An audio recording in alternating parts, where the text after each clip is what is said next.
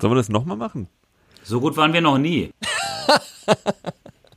Sollen wir es nochmal machen? Nein, oder? Das reicht doch. Das kannst Also du ich, hin, Matthias. ich hätte ja den Wunsch, ich hätte den Wunsch, wenn wir uns irgendwann mal im echten Leben äh, begegnen, äh, dass wir das so als Ritual abfeiern. Wir treffen uns irgendwo backstage bei einem riesigen Festival als Fotografen und zur Begrüßung machen wir einmal alle eins, zwei, drei, clap. Wir sitzen hier eigentlich auch als Geschichtenerzähler. What's the story? Each uh, shot uh, creating an energy that lead to a second shot. An image can be a word, it can be a sentence, it can be possibly a paragraph. What's the story? Und damit herzlich willkommen zu What's the Story, dem Fotografie-Podcast, bei dem es um die Geschichten hinter den Bildern geht. Und ich freue mich erneut wie Bolle, denn heute zeichnen wir Folge 3 auf. Und das ist eine ganz besondere Folge. Nicht, dass die Folgen 2 und 1 oder 1 und 2 weniger besonders waren, aber heute haben wir unseren ersten Gast am Start. Und das ist ziemlich, ziemlich cool. Cool sind auch die beiden Jungs, die mir zugeschaltet sind, wie immer. Das sind einmal Matthias und Olli. Moin. Moin. Moin. Ja, und ganz besonders eben dabei ist auch Joscha. Hallo Joscha. Hallo David, guten Tag. Guten Tag. Wenn du dich mal in ähm, drei Wörtern oder in drei Sätzen, kannst du dir aussuchen, beschreiben sollen würdest, wie würde Ja. das klingen? Ähm, ein, ein, ein hauptberuflicher Filmemacher, der äh, sehr ambitioniert fotografiert und Musik macht. Ja, das glaube ich, äh, unterstreiche ich so, denn äh, ich kenne Joscha schon ein paar Jahre. Wir haben zusammen bei 1 Live ein, ein bisschen äh, Schabernack getrieben, waren da im Social Media Marketing und haben uns ja, lustige Sachen ausgedacht, die irgendwie auf die Marke 1 Live einzahlen sollten. Und ähm, um mal so ein bisschen aus dem Nähkästchen zu plaudern, Joscha war immer der, kennt ihr diesen Pinguin, der diese Dagegentafel auf hochhält? kennt ihr den? Ich kenne den nicht. Nee. Ich Nein? kann mir aber was drunter vorstellen. so ein bisschen. Er sieht Joscha auch ein bisschen aus wie ein kleiner Pinguin, oder? Ne? Ein bisschen. Oh. Okay. Joscha war auf jeden Fall immer derjenige. Joscha war immer derjenige, der, wenn wir über ähm, so Brainstorming gemacht haben und über Konzepte gesprochen haben, gesagt hat, so nee, mm, mm, nee, finde ich total kacke, wir machen das anders. Und das kannst du natürlich machen, dann muss das aber anders, muss dann schon ziemlich geil sein. Und das Coole an Joscha ist halt, es war immer ziemlich geil, was er dann vorgeschlagen hat. Und das ähm, ja, hat mich tief beeindruckt, nachhaltig bis heute. Es war aber eine Ja. tolle Zeit. Ich habe das wirklich sehr genossen. Wir hatten ja, um mal beim Pinguin zu bleiben, eine gewisse Vogelfreiheit da. Äh, oder auch in der Tierwelt einen Welpenschutz. Äh, wir waren als Team da sehr jung. Ähm, keiner wusste so richtig, wie Social Media geht. Und ähm, wir hatten irgendwie riesig Glück, dass unsere allererste gemeinsame Aktion, äh, ein Comedy-Dreh mit Kristall, der hat mega eingeschlagen. Der hatte innerhalb kürzester Zeit 2,6 Millionen Klicks auf Facebook. Ähm, und keiner wusste warum. Und dann hat man einfach gesagt, ja, dann lass die jungen Leute mal weitermachen. Äh, das wird schon. Ähm, und an den Erfolg konnten wir nie wieder anknüpfen. Wir haben, wir haben tolle Sachen gemacht mit ähm, Jan Delay und äh, den, den Beginnern. Wir haben Sachen gemacht mit Markus Krebs, mit Enisa Amani, mit äh, Faisal Kavusi, Abdel Karim. Ganz, ganz großen Namen aus der äh, Pop- und Comedy-Szene. Ähm, aber tatsächlich unser, unser ganz großer Kracher war Projekt Nummer eins Kristall. War eine schöne Zeit. Ich denke da immer wieder dran zurück. Ähm, und was vor allem toll ist, du, du warst so freundlich, äh, mich für euren Podcast hier anzukündigen auf Instagram und hast in einer dieser Storybeiträge erwähnt, dass ich dich inspirieren durfte. Und äh, du schriebst dazu, ich weiß nicht, ob Joscha das hören will, aber er hat mich sehr inspiriert. Und jetzt genau das Gegenteil, das ist eigentlich, das ist ja das Schönste, was man hören kann. Also, dass man irgendwie äh, Einfluss nehmen konnte auf irgendwen. Und äh, das hat mich ein bisschen mit Stolz erfüllt. Also vielen Dank.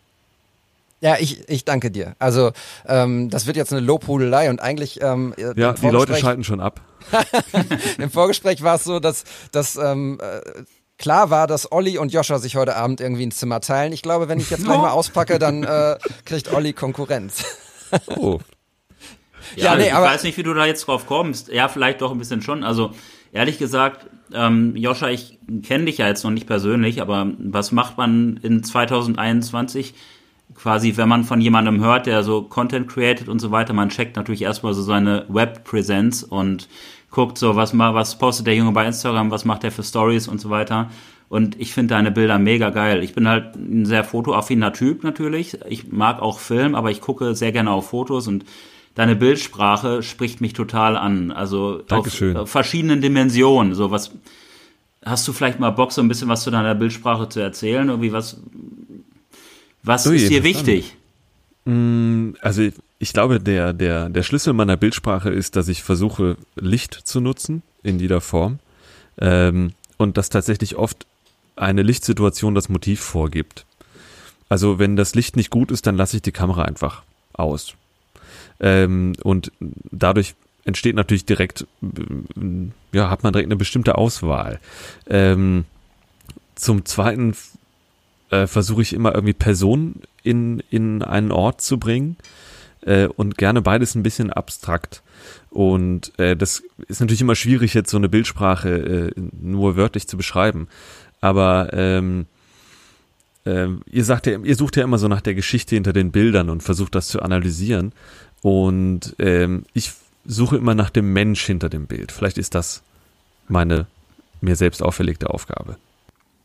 Ja, mega spannend. Also finde ich mich auch total drin wieder, ehrlich gesagt.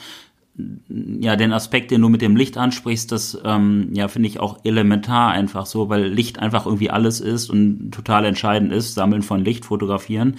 Und auch das Abstrakte finde ich total spannend. Du fotografierst ja total auch mit Vordergrund. Das Bild, was ich heute von dir kommentiert habe, äh, am Tag der Aufnahme, ist diese Frau, die in den Spiegel eines, ja, ich dachte erst, es wäre ein Aufzug, aber es ist irgendwie sowas wie ein Treppenhaus oder eine, eine U-Bahn-Station.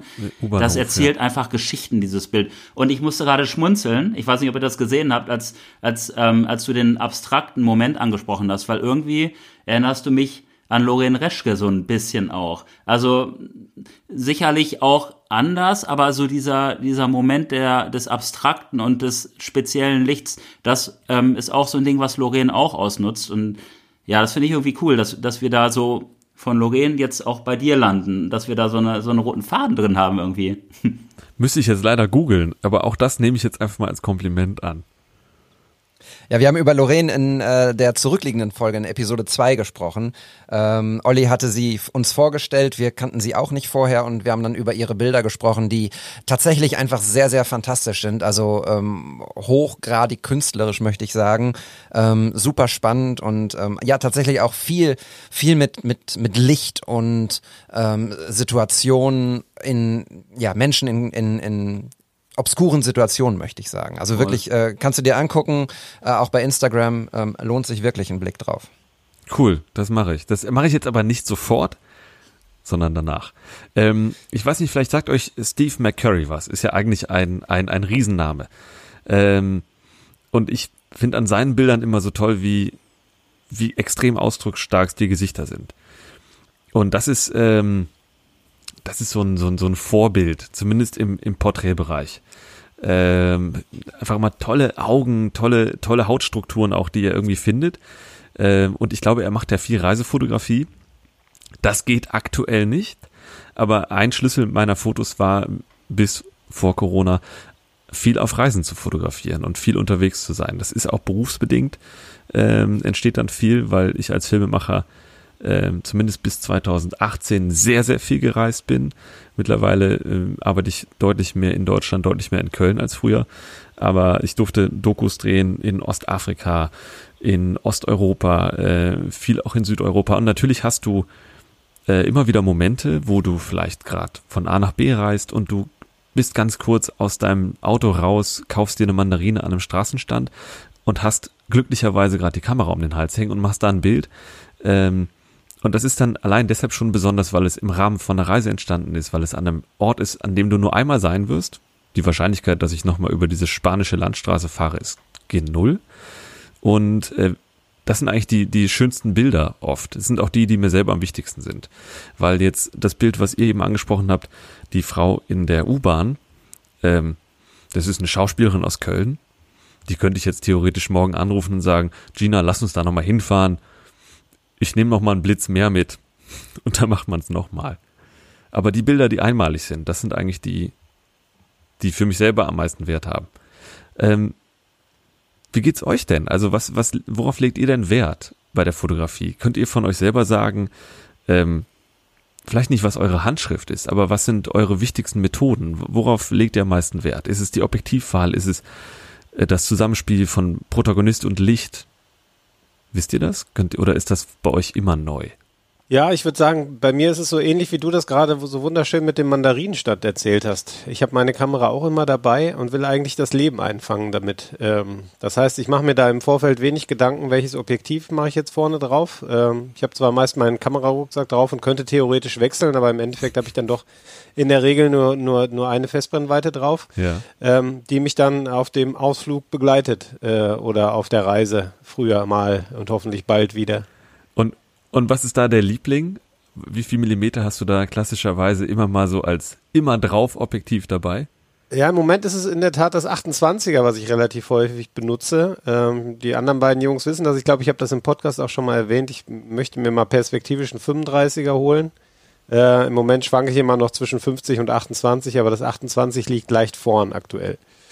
Und ähm, ich finde das halt auch total spannend, diese Momente einzufangen, äh, die du gerade so schön beschrieben hast. Man ist irgendwo an einem Ort, man sieht was Spannendes, man hält es fest.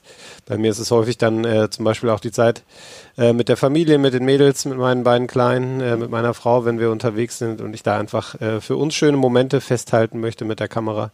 Und ähm, ja, weniger die geplanten Shootings, die zum Beispiel der Olli sehr viel häufiger macht als ich. Und David, wie ist das für dich? Du bist ja als Journalist nochmal, kommst ja an ganz andere Leute dran. Also auch Leute, äh, die oft einen hohen Prominenzstatus haben. Und äh, durftest ja schon ganz, ganz große Namen aus, vor allem aus dem Sport fotografieren. Ähm, ich hätte da immer einen, einen tierischen Druck. Also ich hätte immer totale Versagensängste. Wie, wie gehst du eigentlich damit um, wenn du Dirk Nowitzki vor der Kamera hast? Ja, also Dirk Nowitzki fotografiere ich tatsächlich nur so als Erinnerung für mich sozusagen und Schade, ich dachte jetzt, du sagst, du fotografierst Dirk eh alle drei Tage. Das ist dann ganz easy. Ja, das wäre schön. Leider, leider ist er ähm, äh, in Dallas geblieben nach seiner Karriere und ähm, wir äh, treffen uns nicht mehr so häufig. Und häufig ist auch wirklich relativ in dem Fall, weil ich glaube, ich habe ihn sechsmal getroffen. Das ist schon viel und auch schon an vielen verschiedenen Orten getroffen, aber ähm, ich hätte ihn gerne in seiner aktiven Karriere noch häufiger getroffen. Aber zuletzt war es zum Beispiel so ein, so ein Backstage-Shooting für die Sportschau mit Bastian Schweinsteiger, der ARD-Experte ist, bei einem Länderspiel immer am Start ist und Ja, gut, dass du es erklärst, habe ich noch nie gehört, den Namen. Basti Schweinsteiger. Sch- kannst du auch googeln. Google mal und äh, WM hält und so, da wirst du ein paar Sachen finden, ganz ehrlich. Super, super, danke. Ja, nein, aber auf jeden Fall, ähm, aber Versagensangst, äh, nee, habe ich nicht. Ähm, braucht man, glaube ich, auch nicht haben, weil die hemmt nur. Ähm, mein, mein absolutes Motto ist tatsächlich Fotografie ist mein Yoga. Ich glaube, das schaffe ich es. Ich schaffe das in jeder Episode zu sagen.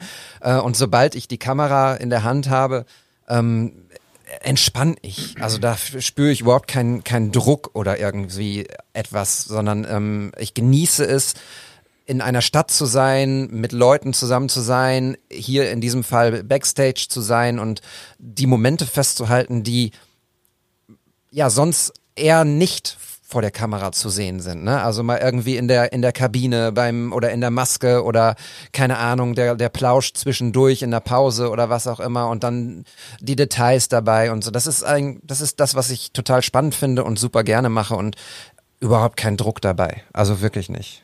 Olli, verspürst du Druck? Nein, eigentlich nicht. Ähm, das ist natürlich so ein, so ein allgegenwärtiges Thema. Ähm, hört man auch immer wieder zum Beispiel von Hochzeitsfotografen oder, oder ja, Fotografen, die gerne Hochzeiten fotografieren würden, es sich aber nicht zutrauen, weil die halt sagen, okay, ich verspüre so einen Druck, weil dieser Moment nur einmal da ist und was passiert denn, wenn ich den dann in dem Moment nicht vernünftig einfangen kann? Ich würde halt sagen, okay, dann hast du was anderes eingefangen. Irgendwas macht, kann man ja immer machen und ähm, es besteht ja irgendwie auch immer aus Entscheidungen, die du triffst und solange du die bewusst triffst und weißt, was du tust, kannst du ja auch nicht versagen. Und äh, David, ich bin auch da voll bei dir mit dem Angst hemmt dich. Also das klingt jetzt vielleicht echt ein bisschen pathetisch, aber ich habe, glaube ich, keine Angst.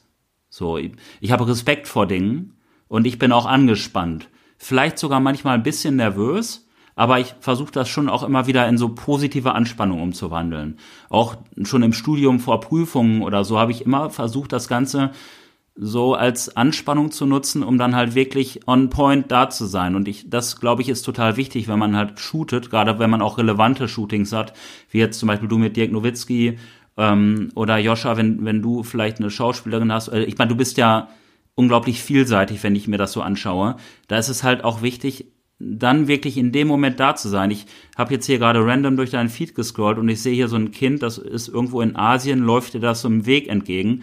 Und wenn es läuft dir halt auch nur einmal entgegen. Ne? Du kannst dem Kind halt auch nicht zurufen, ey, lauf mir noch mal entgegen. Und Denkt man, aber tatsächlich, das Tolle war, diese Jungs hatten total Spaß daran, diesen Weg immer wieder runterzulaufen. Geil. Und ich habe das Foto bestimmt viermal gemacht. Mega. Äh, und konnte mir dann ganz entspannt das Schönste aussuchen. Das ist natürlich chillig, ne? Aber du weißt, was ja. ich meine, ne? Also ja, ja, ähm, dann vielleicht vielleicht was anderes, wo jemand irgendwie ähm, sich aus einem Zugwaggon lehnt und rausguckt. Irgendwie, ich kenne da so ein, so ein Bild von Patrick Ludolf, der hat in New York viel fotografiert und da ich, irgendwie ein Schaffner oder oder so ein Typ, der unglaubliches Charisma hat und halt aus dem, aus dem Waggon rausschaut und das sind Sekundenbruchteile und ich finde, das hat halt auch immer so viel mit Antizipieren zu tun. Was kann passieren? Sei vorbereitet. Und mhm. ähm, äh, vielleicht auch noch eins, ich sehe hier halt auch das eine Bild von dir mit den Pissoirs. Kannst du da einmal ganz kurz was zu sagen, weil ich hätte da auch eine kurze, äh, kurzen, kurze Randnotiz noch. Wie ist ja, das entstanden? Das, also erstmal ist das nur ein iPhone-Foto. Ähm, und ihr könnt mal, wenn es euch wirklich interessiert, in diesen Stories, die kann man ja abspeichern. Bei 2019 gibt's noch ein Video aus dem Moment. Ähm, das war hier eine Kneipe in Nippes, äh, in Köln-Nippes äh, ich war da mit einem Freund äh, und wir hatten uns mit dem Kellner angefreundet. Ein unglaublich herzlicher Typ, ich würde sagen Mitte 60, der äh, uns sehr brutale Fragen gestellt hat, sehr tiefe, ähm, grundsätzliche Fragen zum Leben, obwohl der Laden rappelvoll war. Ich weiß nicht, warum er sich uns ausgesucht hat. Und mein Kumpel, mit dem ich da war, der war schon so ein bisschen zu betrunken, um, um diese Fragen noch in ihrer Tiefe zu verstehen und fühlte sich erstmal nur angegriffen. Und äh, aus diesem Konflikt ähm, entstand dann die Situation, dass Klaus sagte, komm, wir gehen mal zusammen pinkeln und klären das wie echte Männer. Und dann standen die beiden halt äh, an den Pissoirs nebeneinander und haben auf einmal, klar, es war 80 Dezibel leiser, man hat sich plötzlich auch richtig verstanden, äh, haben ein total nettes Gespräch angefangen. Und äh, ich stand dahinter und habe mich total kaputt gelacht und darüber gefreut und habe ein Foto davon gemacht. Und ähm, tatsächlich, wir haben uns wirklich mit Klaus, dem Kellner, da angefreundet an dem Abend und äh, haben äh, die Handynummern ausgetauscht und so und haben uns aber leider nie wieder gesehen. Ja, das ist doch aber auch cool, dass du dann ein Foto gemacht hast, einfach, weil es ist halt ein Moment für die Ewigkeit. Ich meine, wir ja. reden hier von einem Bild auf einem Pissoir, so, aber es ist halt einfach so, das hast du halt festgehalten und äh, bei mir erzeugt das tatsächlich Gänsehaut. Und ich finde es gerade übrigens sehr witzig, dass Ferdi Öz Özden das äh, kommentiert hat, weil das ist ein Kumpel wiederum von meinem sehr guten Freund Vitali, den er wiederum letztens fotografiert hat, auch Schauspieler. Da sieht man mal wieder, wie klein diese Welt eigentlich ist. So schließt sich der Kreis. Ähm, ich wollte was zu diesem Pissoir sagen und äh, zu den Momenten, die ganz schnell weg sind. Ich war letztens im Realmarkt einkaufen und musste danach unglaublich dringend auf Toilette und habe dann meine Begleitung gebeten, auf meinen Einkauf aufzupassen. Ich bin, mit, also ich hatte meine Kamera halt dabei, habe die dann mitgenommen und bin auf dieses Klo gegangen. Da war so ein roter Kondomautomat ähm, und rote Pissoirs halt. Und ich, Ach, ja, es gibt ja diese Color Matches so. Ich finde es manchmal schön, wenn Dinge die gleiche Farbe haben. Und dann habe ich mir vorgenommen, ich mach, ich, ich pinkel jetzt erstmal und dann mache ich dieses Bild.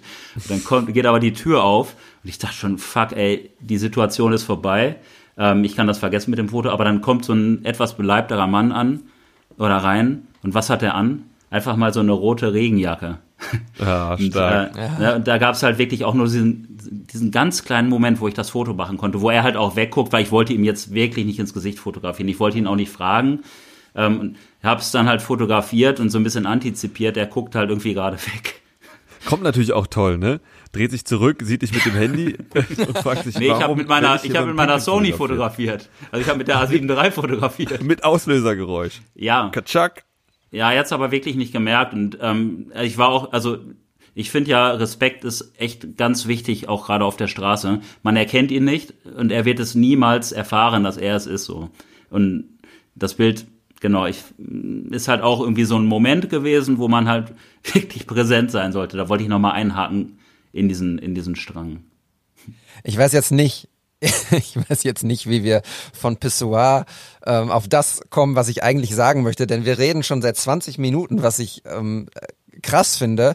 Und wir haben die wichtigste Geschichte noch gar nicht erzählt. Denn Joscha, ihr könnt es nicht sehen, aber Joscha sitzt gerade äh, in seinem ähm, Office und im Hintergrund 426.000 Gitarren, glaube ich. Joscha. 16, ja. 16, ja. Ich bin nicht so gut in Zählen. Äh, aber ich bin gut in Musik hören und Joscha hat unsere Intro-Musik gemacht und unsere Outro-Musik gemacht und unser Bett gemacht. Und dafür möchte ich kurz einmal äh, applaudieren, bitte. Äh, vielen Dank. Ähm, ich glaube, es gibt, äh, ja, Matthias und Olli feiern das ziemlich genauso wie ich. Kannst du was dazu sagen zu der Musik? Weil ich hatte, Ja. dir, ich hatte, ich hatte dich ja nur ganz kurz gebrieft. Er hat gesagt, so und so, ein paar Klickgeräusche von der Kamera vielleicht und das und das ist das Thema. Und dann schickst du irgendwie so einen, den ersten Versuch rüber und der ist einfach geil. Ich kann dazu was sagen, aber ich glaube, vorweg muss ich sagen, und das ist jetzt die große Enttäuschung, die Musik ist gar nicht von mir. Jetzt kommt's. Du hattest gefragt, kannst du uns die Musik für den Podcast machen? Dachte ich, ja klar. Gehe ich in die Musik-Library, die haben wir in der Firma. Die, die Lizenzen gehören uns. Suche ich was raus, schneid Anfang, Ende ab, schick dir das, hast du dein Ding für den Podcast. Und dann kamst du mit der Idee um die Ecke, ja, ein paar Sounds rein und sowas. Und dann fing ich an zu basteln. Ähm, und die Bässe, die Drums, die sind gebaut, die habe ich selber gemacht. Aber die Grundlage ist so ein GEMA-freies Musikstück aus den Tiefen des Internets. Und dann fühlte ich mich dann aber so schlecht damit, weil ihr angefangen habt, das abzufeiern über eure Social Media Kanäle und es gab nicht den Moment, um einzuhaken, zu sagen, halt, halt, halt, halt, halt, halt, halt, ihr feiert das total zu Unrecht, dass ich dachte, okay, jetzt muss ich zumindest ein paar Stücke nachliefern, irgendwie das Outro, euer Musikbett und so, was komplett wirklich von mir ist. Äh, Und hab dann irgendwie zwischen Tür und Angel schnell irgendwelche Akkorde zusammengeknallt, nur damit eure Aussagen letztendlich zur, zur Realität wieder passen. Ich hatte mir, ich hatte mir das spätestens dann gedacht, als ich ein Video gesehen habe von äh, unserem gemeinsamen äh, Kumpel und deinem äh, besten Buddy ähm, Marius, der nämlich einen ähm, Clip gepostet hat bei Instagram in, in sein IGTV oder ähm, Tagebuch, glaube ich. Und da war genau diese Musik drin. Und da dachte ich, Moment, was, was macht er denn da mit unserem Intro? Ist doch exklusiv. Naja, aber das habe ich mir schon gedacht, aber trotzdem, also äh, allein diese, diese Sache mit diesen, mit diesen ähm, Zwischenvocals und sowas, und egal was es ist, es gehört ja auch dazu, dass du das rausgesucht hast und das Gefühl gehabt hast, das ist der Sound, der dazu passt. Und der passt einfach dazu, egal ob du den selbst komponiert hast oder nicht. Ich finde ja auch, also kreative Arbeit kann ja auch so ein bisschen was mit einem Baukasten zu tun haben. Also, dass man irgendwie auf Bewährtes zurückgreift und das dann irgendwie modifiziert, Stellschrauben dreht und vielleicht noch einen draufsetzt. Man muss das Rad nicht immer von neuem erfinden. Und also ehrlich gesagt finde ich das sogar ziemlich cool, dass du, dass du da nicht bei Null angefangen hast und da was aus dem Boden gestampft hast, sondern gesagt hast, ey, das könnte gut passen, das ist GEMA-frei. Und äh, dem füge ich dann äh, meine persönliche Note und den Input von David hinzu und zack haben wir halt so dieses Produkt, was äh, was wir uns gewünscht haben. Also ich feiere es auch hart ab und es kommt nur positives Feedback da drauf. Gerade noch mit einem Kumpel telefoniert, der meinte auch, wie professionell dieses äh, dieser Song ist oder dieses dieses Intro. Ja, das Fotoäquivalent wäre wahrscheinlich, man hat was bei Shutterstock runtergeladen, als Hintergrund verbaut und dann im Vordergrund sich Nein. irgendwas rausgestanzt. Und so. ja, Nein. nee, ich glaube wirklich, dass das eine, für die Leute, die äh, rein aus der Fotografie kommen und hier zuhören, äh, als Erklärung, was das für ein Prozess ist. Ja, äh, glaub, trotzdem glaube ich, man kann es jetzt oder man sollte es vielleicht jetzt nicht eins zu eins übertragen. Oder machst du das regelmäßig, dass du auch mit Shutterstock-Bildern arbeitest? Leider gar nicht. Ich, äh, ich, ich stolper immer wieder über Leute, die das machen und ähm, ich finde, da kommen ganz, ganz tolle Sachen raus, weil man nicht mehr Okay. beschränkt wird durch seine physischen Möglichkeiten, die Kamera an irgendeinen Ort zu bringen, sondern nur noch die Fantasie einen einschränkt. Und da gibt's Leute, die wirklich spektakuläre Bilder zaubern, ähm, die, die keiner von uns im Laufe seines Lebens wirklich fotografieren wird. Niemand wird es schaffen, äh, einen Blauwal zu fotografieren, der genau unter einem Fischerboot schwimmt. Und Ja. in der, genau in der Mitte des Bildes verläuft die Wasserkante zwischen über dem Wasser und unter dem Wasser. Ist unmöglich, aber es gibt Leute, die ähm, ähm, mit Fotodatenbanken und unglaublichen Photoshop InDesign äh, Skills irgendwie solche Bilder fabrizieren. Und das ist eine ganz eigene Kunstform, aber dafür habe ich ganz großen Respekt.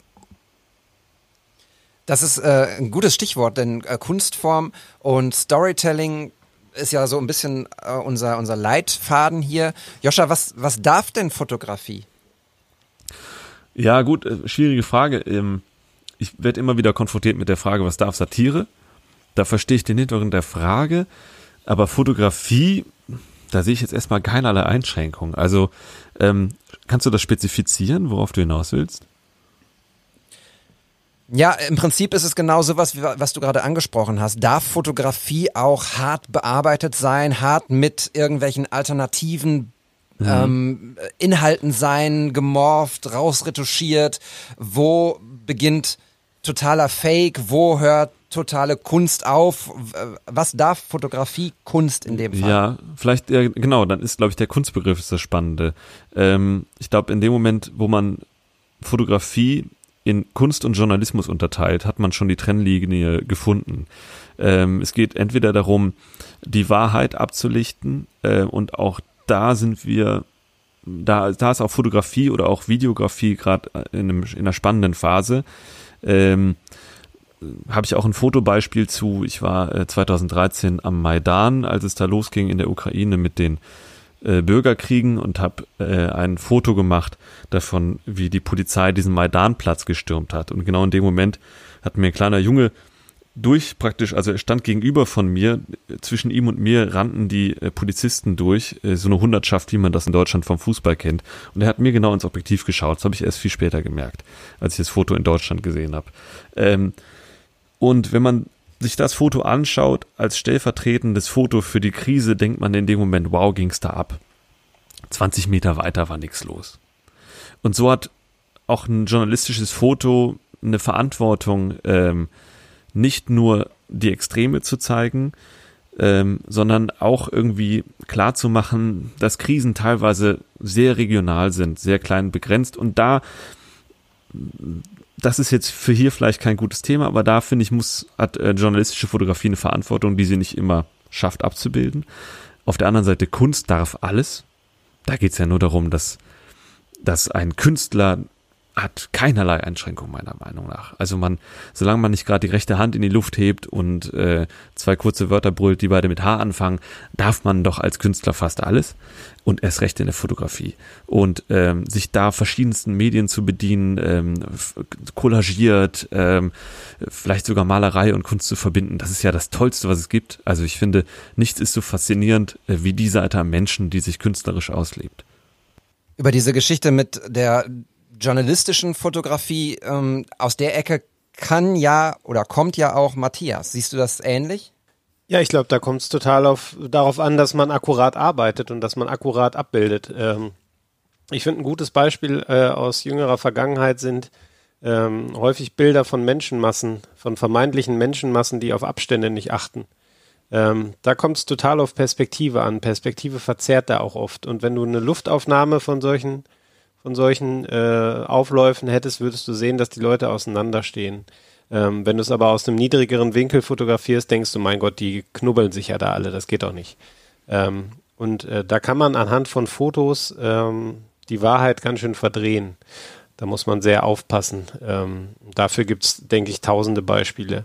Ähm, deshalb ähm, würde ich dir da voll zustimmen, Joscha. Als Künstler darf man in Deutschland alles, fast alles. Du hast die Einschränkungen genannt.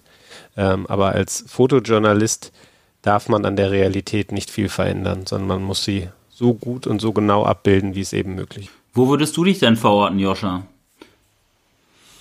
Gute Frage. Also ich glaube, in vielerlei Hinsicht verordne ich mich selber als Medienhure. ähm, für, äh, für Geld äh, mache ich erstmal relativ viel. Ob das jetzt äh, äh, Satire ist im ZDF oder auch mal teilweise Beiträge für Mario Barth äh, in RTL-Sendungen. Ach, echt? Äh, ja, oder auch Oliver Pocher, auch da, da haben wir unsere Finger drin. Das sind Dachen, ja, war Sachen, schön, von denen war schön ich mit dir, war schön mit dir heute. Ja, Und genau. damit ändert Episode Grüß, grüß 3. Donald Trump von uns. genau. Das sind Sachen, von denen ich mich persönlich distanziere. die aber leider teilweise dazugehören, um ähm, die Firma, deren Geschäftsführer ich bin, über Wasser zu halten. Und da, ähm, deshalb finde ich diesen Begriff Medienhure so interessant. Ich als Privatperson und der Fotograf ist Teil meiner privaten Persönlichkeit, da ziehe ich eine andere Grenze. Also ich würde nicht äh, bestimmte Personen ablichten, zum Beispiel.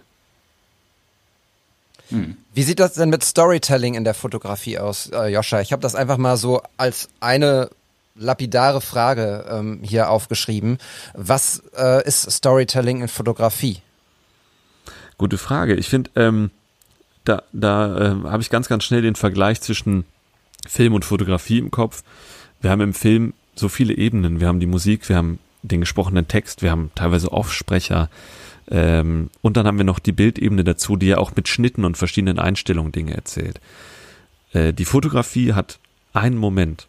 Selbst wenn wir eine Serie schießen, am Ende wählen wir ein Bild aus und sagen, das ist, das ist repräsentativ, das stellt den Moment dar. Und vielleicht mit ein bisschen Glück haben wir noch eine kleine Caption drunter. Ähm, das heißt, Storytelling muss in dem Moment viel deutlicher sein. Ähm, weil es gibt keine unterstützende Ebene. Ich kann mich nicht als Fotograf daneben stellen, wenn jemand durch meinen Instagram-Kanal scrollt und zu jedem Bild eine Erklärung abliefern. Das muss das Bild können. Und ähm, das finde ich teilweise auch schwierig. Es gibt Bilder, wo ich sage, das vierte Bild aus der Serie ist rein visuell schöner. Vielleicht ist die Sonne nicht ausgebrannt im Hintergrund, aber das sechste Bild aus der Serie, was technisch schlechter ist, erzählt die bessere Geschichte. Und dann ist das das, was gewinnt aus der Serie. Ähm, und gleichzeitig ist aber auch Fotografie insofern so toll, ähnlich wie bildende Kunst. Ähm, ein Teil der Geschichte findet im Kopf des Zuschauers statt oder des, des Betrachters. Zum Beispiel dieses Bild, äh, was Olli eben ansprach, äh, die Frau in der U-Bahn, die sich selbst im Spiegel sieht. Da ist emotional in dem Moment ist nicht viel passiert. Das ist eine Schauspielerin, die kann auf Knopfdruck so viele Emotionen wiedergeben. Aber trotzdem hatte ich den Eindruck, dass es gut sein kann, dass beim Zuschauer was passiert. Und das ist glücklicherweise, hat Olli gerade bestätigt, ihn hat das Bild angesprochen, für ihn war da eine Geschichte da. Und die passiert aber für ihn selbst. Und ähm, das finde ich ist ein ganz, ganz toller Effekt, den Filme nicht können. Filme erzählen ganz eindeutig eine Geschichte und mit ein bisschen Glück kann man sich selber damit identifizieren. Aber bei der Fotografie findet die Geschichte ganz oft im Kopf des Betrachters statt. Ja, ich habe so viele Fragen. David, äh, du hast so, so, so, einen kleinen Ablauf äh, auch zurechtgelegt. Äh, den befolgen wir mal gerade so richtig pflichtbewusst gar nicht. Und ich finde, äh, Fotografie, Storytelling hat super viel mit der Brennweite zu tun, in meinen Augen. Ähm, ich fotografiere überwiegend mit 24 auf Vollformat. Und mich würde interessieren, was du so für eine Brennweite präferierst. Ähm, weil ich bei dir halt auch viel so ähm, Vordergrund wahrnehme, zum Beispiel auch bei diesem besagten Bild mit der Schauspielerin. Da ist sie ja auch im Vordergrund noch zu sehen. Und äh, auch zum Beispiel das Bild daneben, wo dieser, ähm, dieser Typ äh, vor dem Zaun sitzt. Und da sieht man ja auch, der Zaun, der, der hat so ein richtig geiles Bouquet. Also es ist halt auch auf jeden Fall schön weitwinklig fotografiert. Also meine, äh, die Linse, die ich am, am meisten nutze, ist 35 mm 1.4 auf Vollformat. Ähm, teilweise sogar 14 mm auf Vollformat. Ähm, und ich mag den visuellen Eindruck, dass man nah dran ist. Äh, da entsteht eine Intimität, die mit einer 85 Millimeter Linse nicht entsteht. Äh, und dieses, das gibt, für mich gibt, macht das den Moment irgendwie, gibt ihm noch so einen leichten Saugeffekt, als wäre man fast selber da. Ähm, weil wenn ich vor jemandem stehe, nah dran, sehe ich trotzdem die Welt dahinter. Ähm, es entsteht durch den geringen intimen Abstand schon eine leichte Verzerrung die Nase ist eigentlich zu groß, die Ohren sind zu weit weg. Und ähm, ich mag den Effekt. Ähm, und ich mag die Kompression von langen Linsen eigentlich nicht. Weil für mich ist eine 85 mm als Porträtlinse, da bin ich zwei Meter entfernt von meinem, von, von meinem Subjekt. Ähm, und das ist mir oft schon zu distanziert. Also Leute, die ich mag, Leute, die ich gerne habe, ähm, ihr kennt das vielleicht, es gibt diese Safe Zone, äh, die, glaube ich, nennt man tatsächlich, ist, glaube ich, sogar anderthalb Meter. Schön, dass wir da in diesem Bereich uns aktuell alle bewegen müssen. Aber wenn man die unterschreitet, das ist der, der Moment, wo es entweder schöner wird oder unangenehm. Und das finde ich ist der Moment, wo ich gerne meine Kamera habe. Oder der, der Abstand. Und an der an, ich, äh, kann ich voll nachvollziehen, äh, bin ich ganz bei dir. Und ich finde auch, an der Stelle bildet sich ja auch eine Beziehung zu der Person heraus. Sie lässt dich halt in diesen Bereich herein und ihr seid relativ dicht beieinander. Da muss ja auch viel Vertrauen halt irgendwie im, im Spiel sein oder entstehen. Und ähm, wir hatten ja eigentlich auch so, so diesen Bereich Aktuelles so ein bisschen am Anfang, so was haben wir eigentlich in letzter Zeit so gemacht. Ich habe relativ oft meine Freundin in den letzten Tagen fotografiert und auch überwiegend mit 24, zum Beispiel in so einer Wohnung. Da war ich auch super dicht dran, weil das einfach so ein intensiver Bildlook ist. Das sollte, ja, oder ist halt so, so, so ein bisschen so eine Reportagearbeit gewesen. Und ich finde, gerade bei Reportagen ist ja die Intention auch, du möchtest ja den Betrachter mitnehmen und du nimmst den mit, indem du dicht dran bist. An der Stelle, ja, 14 finde ich krass. ja, 14 ist immer ein Effekt, ne? Also, das ist, eine, das ist immer eine Ansage, das merkt auch der Zuschauer. Selbst Leute, die von Fotografie kein theoretisches Wissen haben, sich nie damit auseinandergesetzt haben, merken bei einer 14 mm Optik, da ist irgendwas anders, da wird ja. irgendwas gemacht. Und manchmal, es gibt Momente, die werden so skurril durch diese Objektivwahl. Und wenn ich Skurrilität möchte, wenn ich etwas entrückt darstellen möchte, dann ist die 14 mm äh, ein ganz tolles Spielzeug. Hm. Cool. Ja, super spannend. Äh, das wäre echt nicht die Linse meiner Wahl. Ich bin auch eher bei, bei 35. Ähm, aber ja, super spannend. Sag mal, äh, wir haben äh, Überraschungsmomente, beziehungsweise eine Hausaufgabe hatte ich dir aufgegeben, Joscha. Nämlich ähm, mal die Lieblingsbilder rauszusuchen. Das Lieblingsbild zum Beispiel von Matthias. Das habe ich hier. Hast du gemacht? das ähm, Lieblingsbild, also mein Lieblingsbild aus Matthias Instagram-Kanal ist äh, äh, im Westfalenstadion in Dortmund entstanden und zeigt einen Wurststandverkäufer. Also der verkauft Wurst, nicht den Wurststand. Ähm, und es ist ein Mann mit einem sehr, sehr gelebten Gesicht. Also der hat, der hat die Furchen, der hat die Falten von einem, von einem alten Seebären. Ähm, und irgendwie wirkt er aber so zufrieden an der Stelle. Und das ist so ein, sind beobachtete Momente, es sind zwei Bilder. Ähm, in beiden ist Vordergrund. Das sieht so aus, als hätte Matthias an der Säule vorbeigeschossen. Äh, und damit fühlte sich, glaube ich, auch die Person so unbeobachtet. Und deshalb sind so zwei unglaublich echte Bilder entstanden mit einer ganz echten Mimik, einem ganz echten Moment. Trotzdem ist die Lichtsetzung toll. Die Haut ist von der Struktur toll. Es ist trotzdem irgendwie weiches Licht. Ähm, und das sind die Bilder, die ich selber nie hinkriege. Und deshalb finde ich gerade das dann so toll. Ja, das freut mich total, dass du das Bild genommen hast. Äh, das ist in der Tat auch mein Lieblingsbild, würde ich sagen.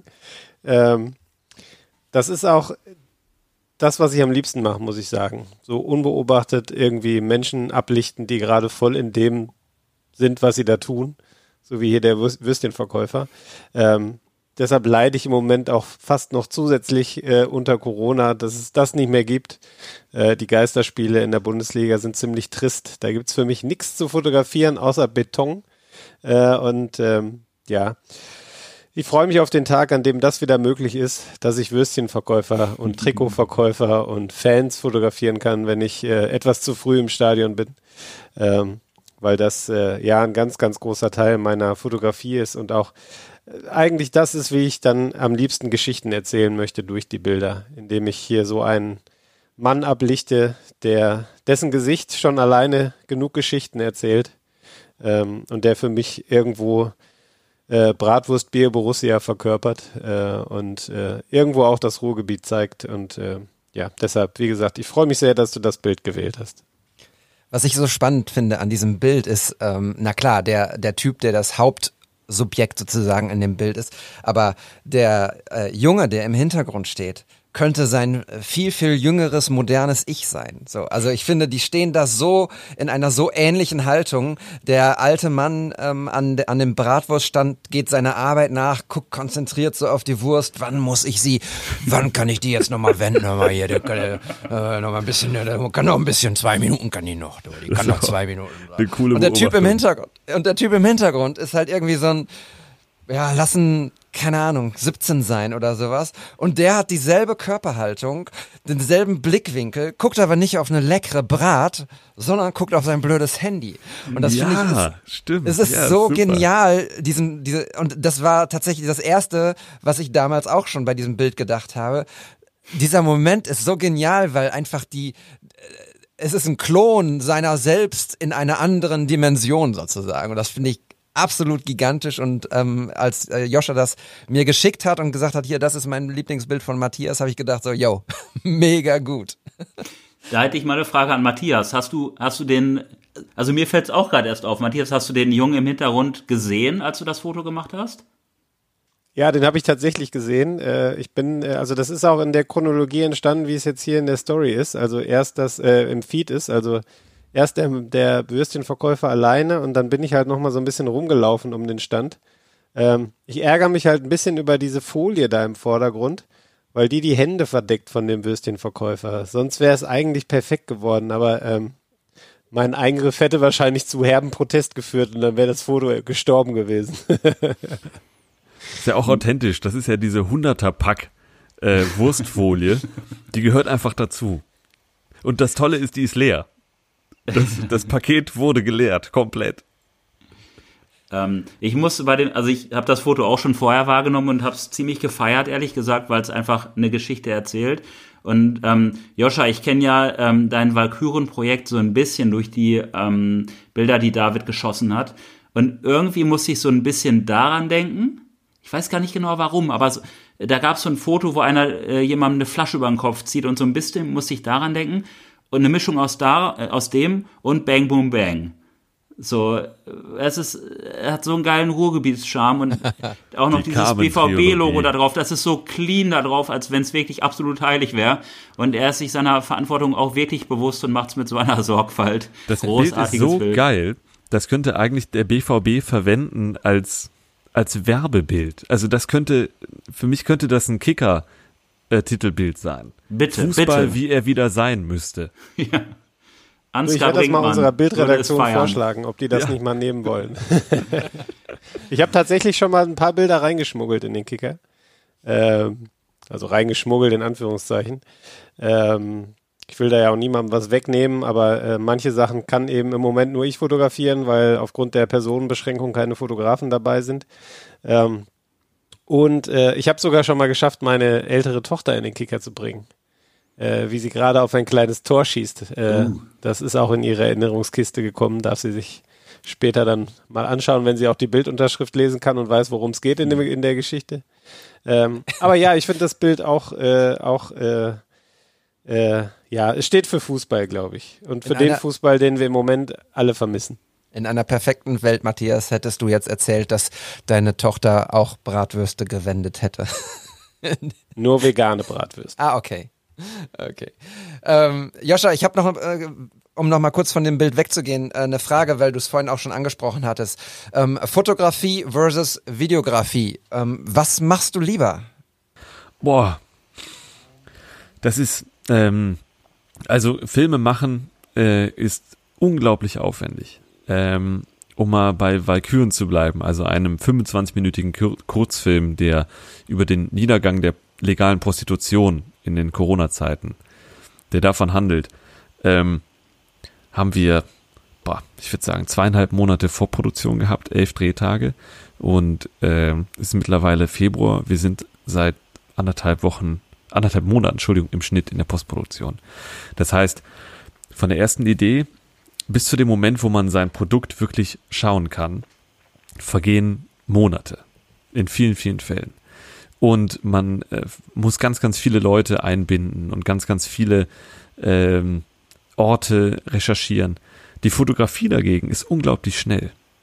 Ich habe nur eine Kamera und kann alleine losziehen und habe direkt die Möglichkeit, was ein Erlebnis einzufangen, eine Lichtstimmung einzufangen, einen Moment einzufangen.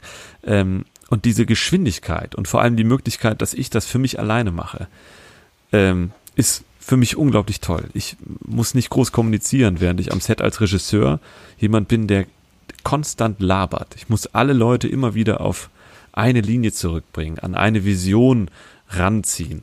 Und da ist die Fotografie so ein ganz befreiendes Element und deshalb kann ich auch deinen Spruch, Fotografie ist Yoga, so gut nachvollziehen. Weil dann bin ich so ganz bei mir. Und wenn mir da irgendwas nicht passt, dann muss ich es auch nicht machen. Ja, spannend. Zu Valkyren kommen wir gleich noch. Ähm, äh, in ein paar Minuten, würde ich sagen. Ich würde jetzt nochmal äh, den Überraschungsmoment Nummer zwei rausholen und äh, dich bitten, dein Lieblingsbild aus dem Instagram-Feed von Olli zu beschreiben. Ja, mein Lieblingsbild von Olli hatte sich verändert. Ich hatte dir, David, ein Bild geschickt von einem Mann, der in Bielefeld steht. Das ist auch eine beobachtete Fotografie und er raucht auf der Straße. Und das war so ein Bild, das erwartet man sonst, weiß ich nicht, auf einem Bazar in, in Istanbul. Und das war Bielefeld. Und das fand ich irgendwie toll, dass so, es, es zeigt, dass wir mittlerweile Multikulti wirklich leben. Ähm, und dann dachte ich mir aber, Moment mal, das ist ja auch so ein beobachtetes Bild. Ähm, ich will irgendwie, Olli hat, hat in seinen Bildern noch andere Aussagen. Er hat eigentlich einen anderen Schwerpunkt.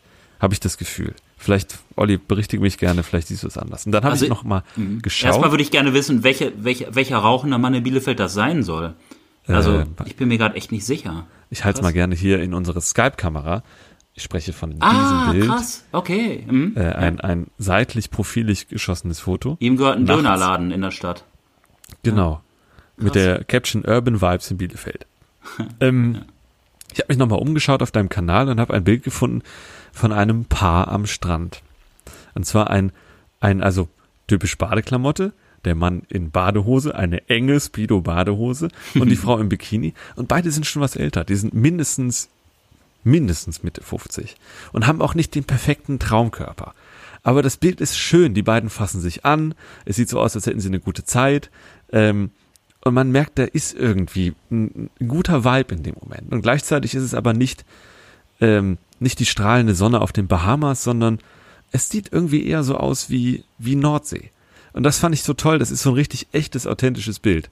Und wahrscheinlich kommt jetzt dabei raus, dass das deine Schwiegereltern sind oder sowas. Ja, geil, dass du das Bild ausgewählt hast. Ähm, das Bild werde ich halt auch nie vergessen. Das ist total wichtig für mich. Und das hängt tatsächlich auch in einer meiner Ausstellungen. Ähm, ja, das freut mich mega, weil ich kriege natürlich, wie wir alle, durch Instagram viel Rückmeldungen zu meinen Bildern und oft sind es dann halt schon irgendwie die hübschen Menschen, die viele Likes und Kommentare bekommen mit den schönen strahlenden Augen und so weiter. Ähm, und das Bild ist ja, ja, ist ein, für mich auch ein sehr emotionales. Magst du noch dazu erzählen, wie das entstanden ist? Gerne. Also was halt äh, so ein bisschen skurril ist, wir hatten ja gerade über Nähe gesprochen, 24 Millimeter, 35 Millimeter. Das ist halt einfach mal mit einem 135er geschossen. Ich hatte von, von Sigma Deutschland äh, zwei Linsen mitbekommen äh, auf meinen Europa-Roadtrip vor zwei Jahren. Da bin ich irgendwie äh, fünf Wochen durch Europa halt mit meinem VW Polo gegurkt und habe diverse Menschen kennengelernt und ganz tolle Freundschaften geschlossen. Und ähm, ich war unter anderem äh, eine knappe Woche in Frankreich, in Moliette, in so einem Surfcamp, wo ich meinen sehr guten Freund Jack kennengelernt habe. Waliser, bester Mann, ich, ich liebe diesen Menschen. Ähm, und wir waren halt die ganze Zeit am Strand am Surfen und abhängen und Menschen beobachten und quatschen.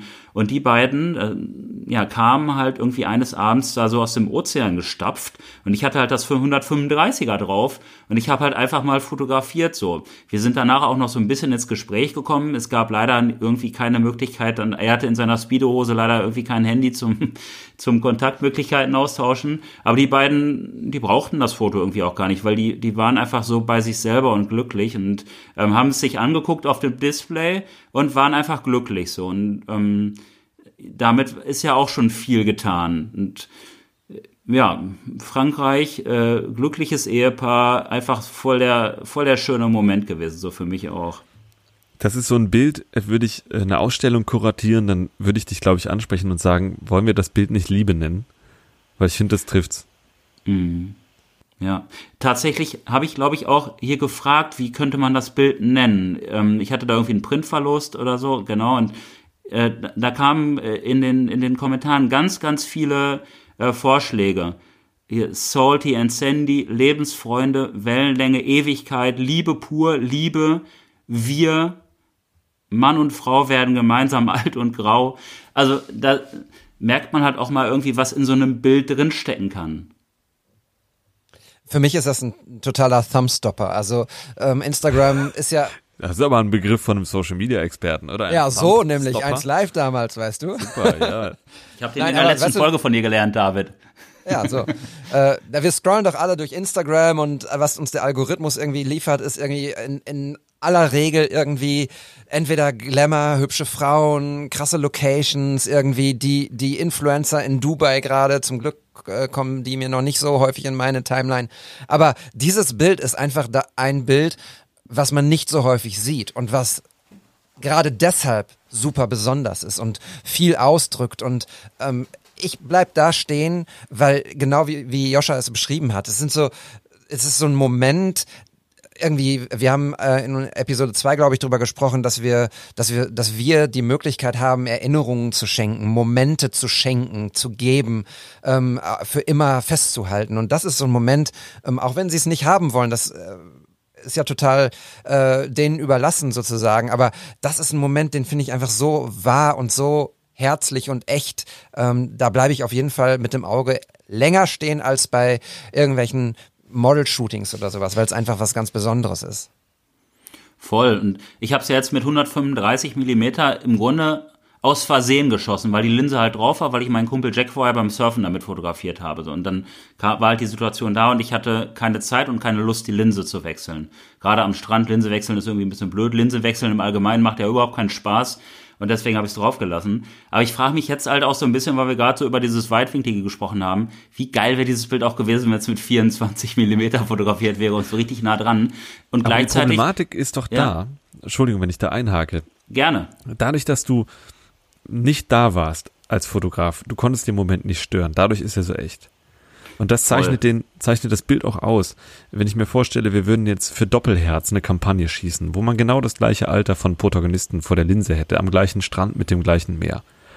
Dann wären das perfekte Mit-60er mit glatten Bäuchen und leicht trainierten Oberarmen. Aber das hier sind echte Leute, die, glaube ich, in der Anwesenheit einer Kamera den Bauch eingezogen hätten, versucht hätten zu lächeln. Und eben dadurch, dass du nicht da warst, sie haben dich nicht gemerkt, ist der Moment so toll und authentisch. Voll, bin ich auch ganz bei dir. So die, genau, das war halt dieses Beobachten halt auch, ne? Und ähm, ich habe jetzt auch richtig Bock, nochmal zwei Jahre zurückzuspringen und nochmal in meinen Lightroom-Katalog zu gehen, weil da gibt's bestimmt noch 20 weitere Bilder. Ich glaube, dass er auch in, äh, von den Wellen hin und wieder so umgerissen wurde und dann wieder aufgestanden ist und sie hat gelacht. Ich glaube, da mache ich mal eine kleine Serie draus. Super. Cool, danke, danke für den Impuls, mein Lieber. Sehr gerne. Ja, dann bleibt nur noch eine Person übrig, und zwar der liebe David, weil ich habe natürlich auch ein Bild rausgesucht aus deiner Fotokarriere, ähm, das mich sehr angesprochen hat. Und zwar ist es ein Bild, was entstanden ist, glaube ich, in einer U-Bahn in Bochum. Und das Tolle an diesem Bild ist, ähm, dass die Beleuchtung in dieser U-Bahn, in dieser U-Bahn-Station, die ist halt so oder so schon spektakulär. Aber du hast sie meiner Meinung nach in idealster Form eingefangen. Und zwar haben wir im Vordergrund eine Rolltreppe. Auf der Rolltreppe spiegelt sich die Deckenbeleuchtung. Ich weiß nicht, was du mit dem Metall, hast du es eine Stunde lang poliert oder wie? Aber äh, äh, diese Rolltreppe glänzt so sehr, dass man darauf die Deckenreflexion sieht. Und dann spielt das Bild mit zwei Primärfarben. Und das ist einmal Stahlblau und Orange. Wir sehen, die Rolltreppe ist orange und nach hinten hin der Bahnsteig, auf dem wir draufschauen, der glänzt in so einem Stahlblau. Und das klingt immer so ein bisschen doof, aber das sind in der Bildgestaltung meine beiden Lieblingsfarben. Die Kontrastfarben, die Konträrfarben, die am weitesten voneinander weg sind. Und dazu ein Gedankengang. Ähm, das sind für mich die Farben, die wir als Menschen eigentlich am besten kennen. Blau als die Farbe des Himmels, auch eine Farbe, die es als Lichtfarbe gibt. Wir alle kennen die blaue Stunde, nachdem die Sonne untergegangen ist, legt sich ja eigentlich über die Welt ein blauer Schimmer. Und wir merken das nur manchmal nicht so ganz, weil auch unsere Augen ja einen bestimmten Weißabgleich vollziehen.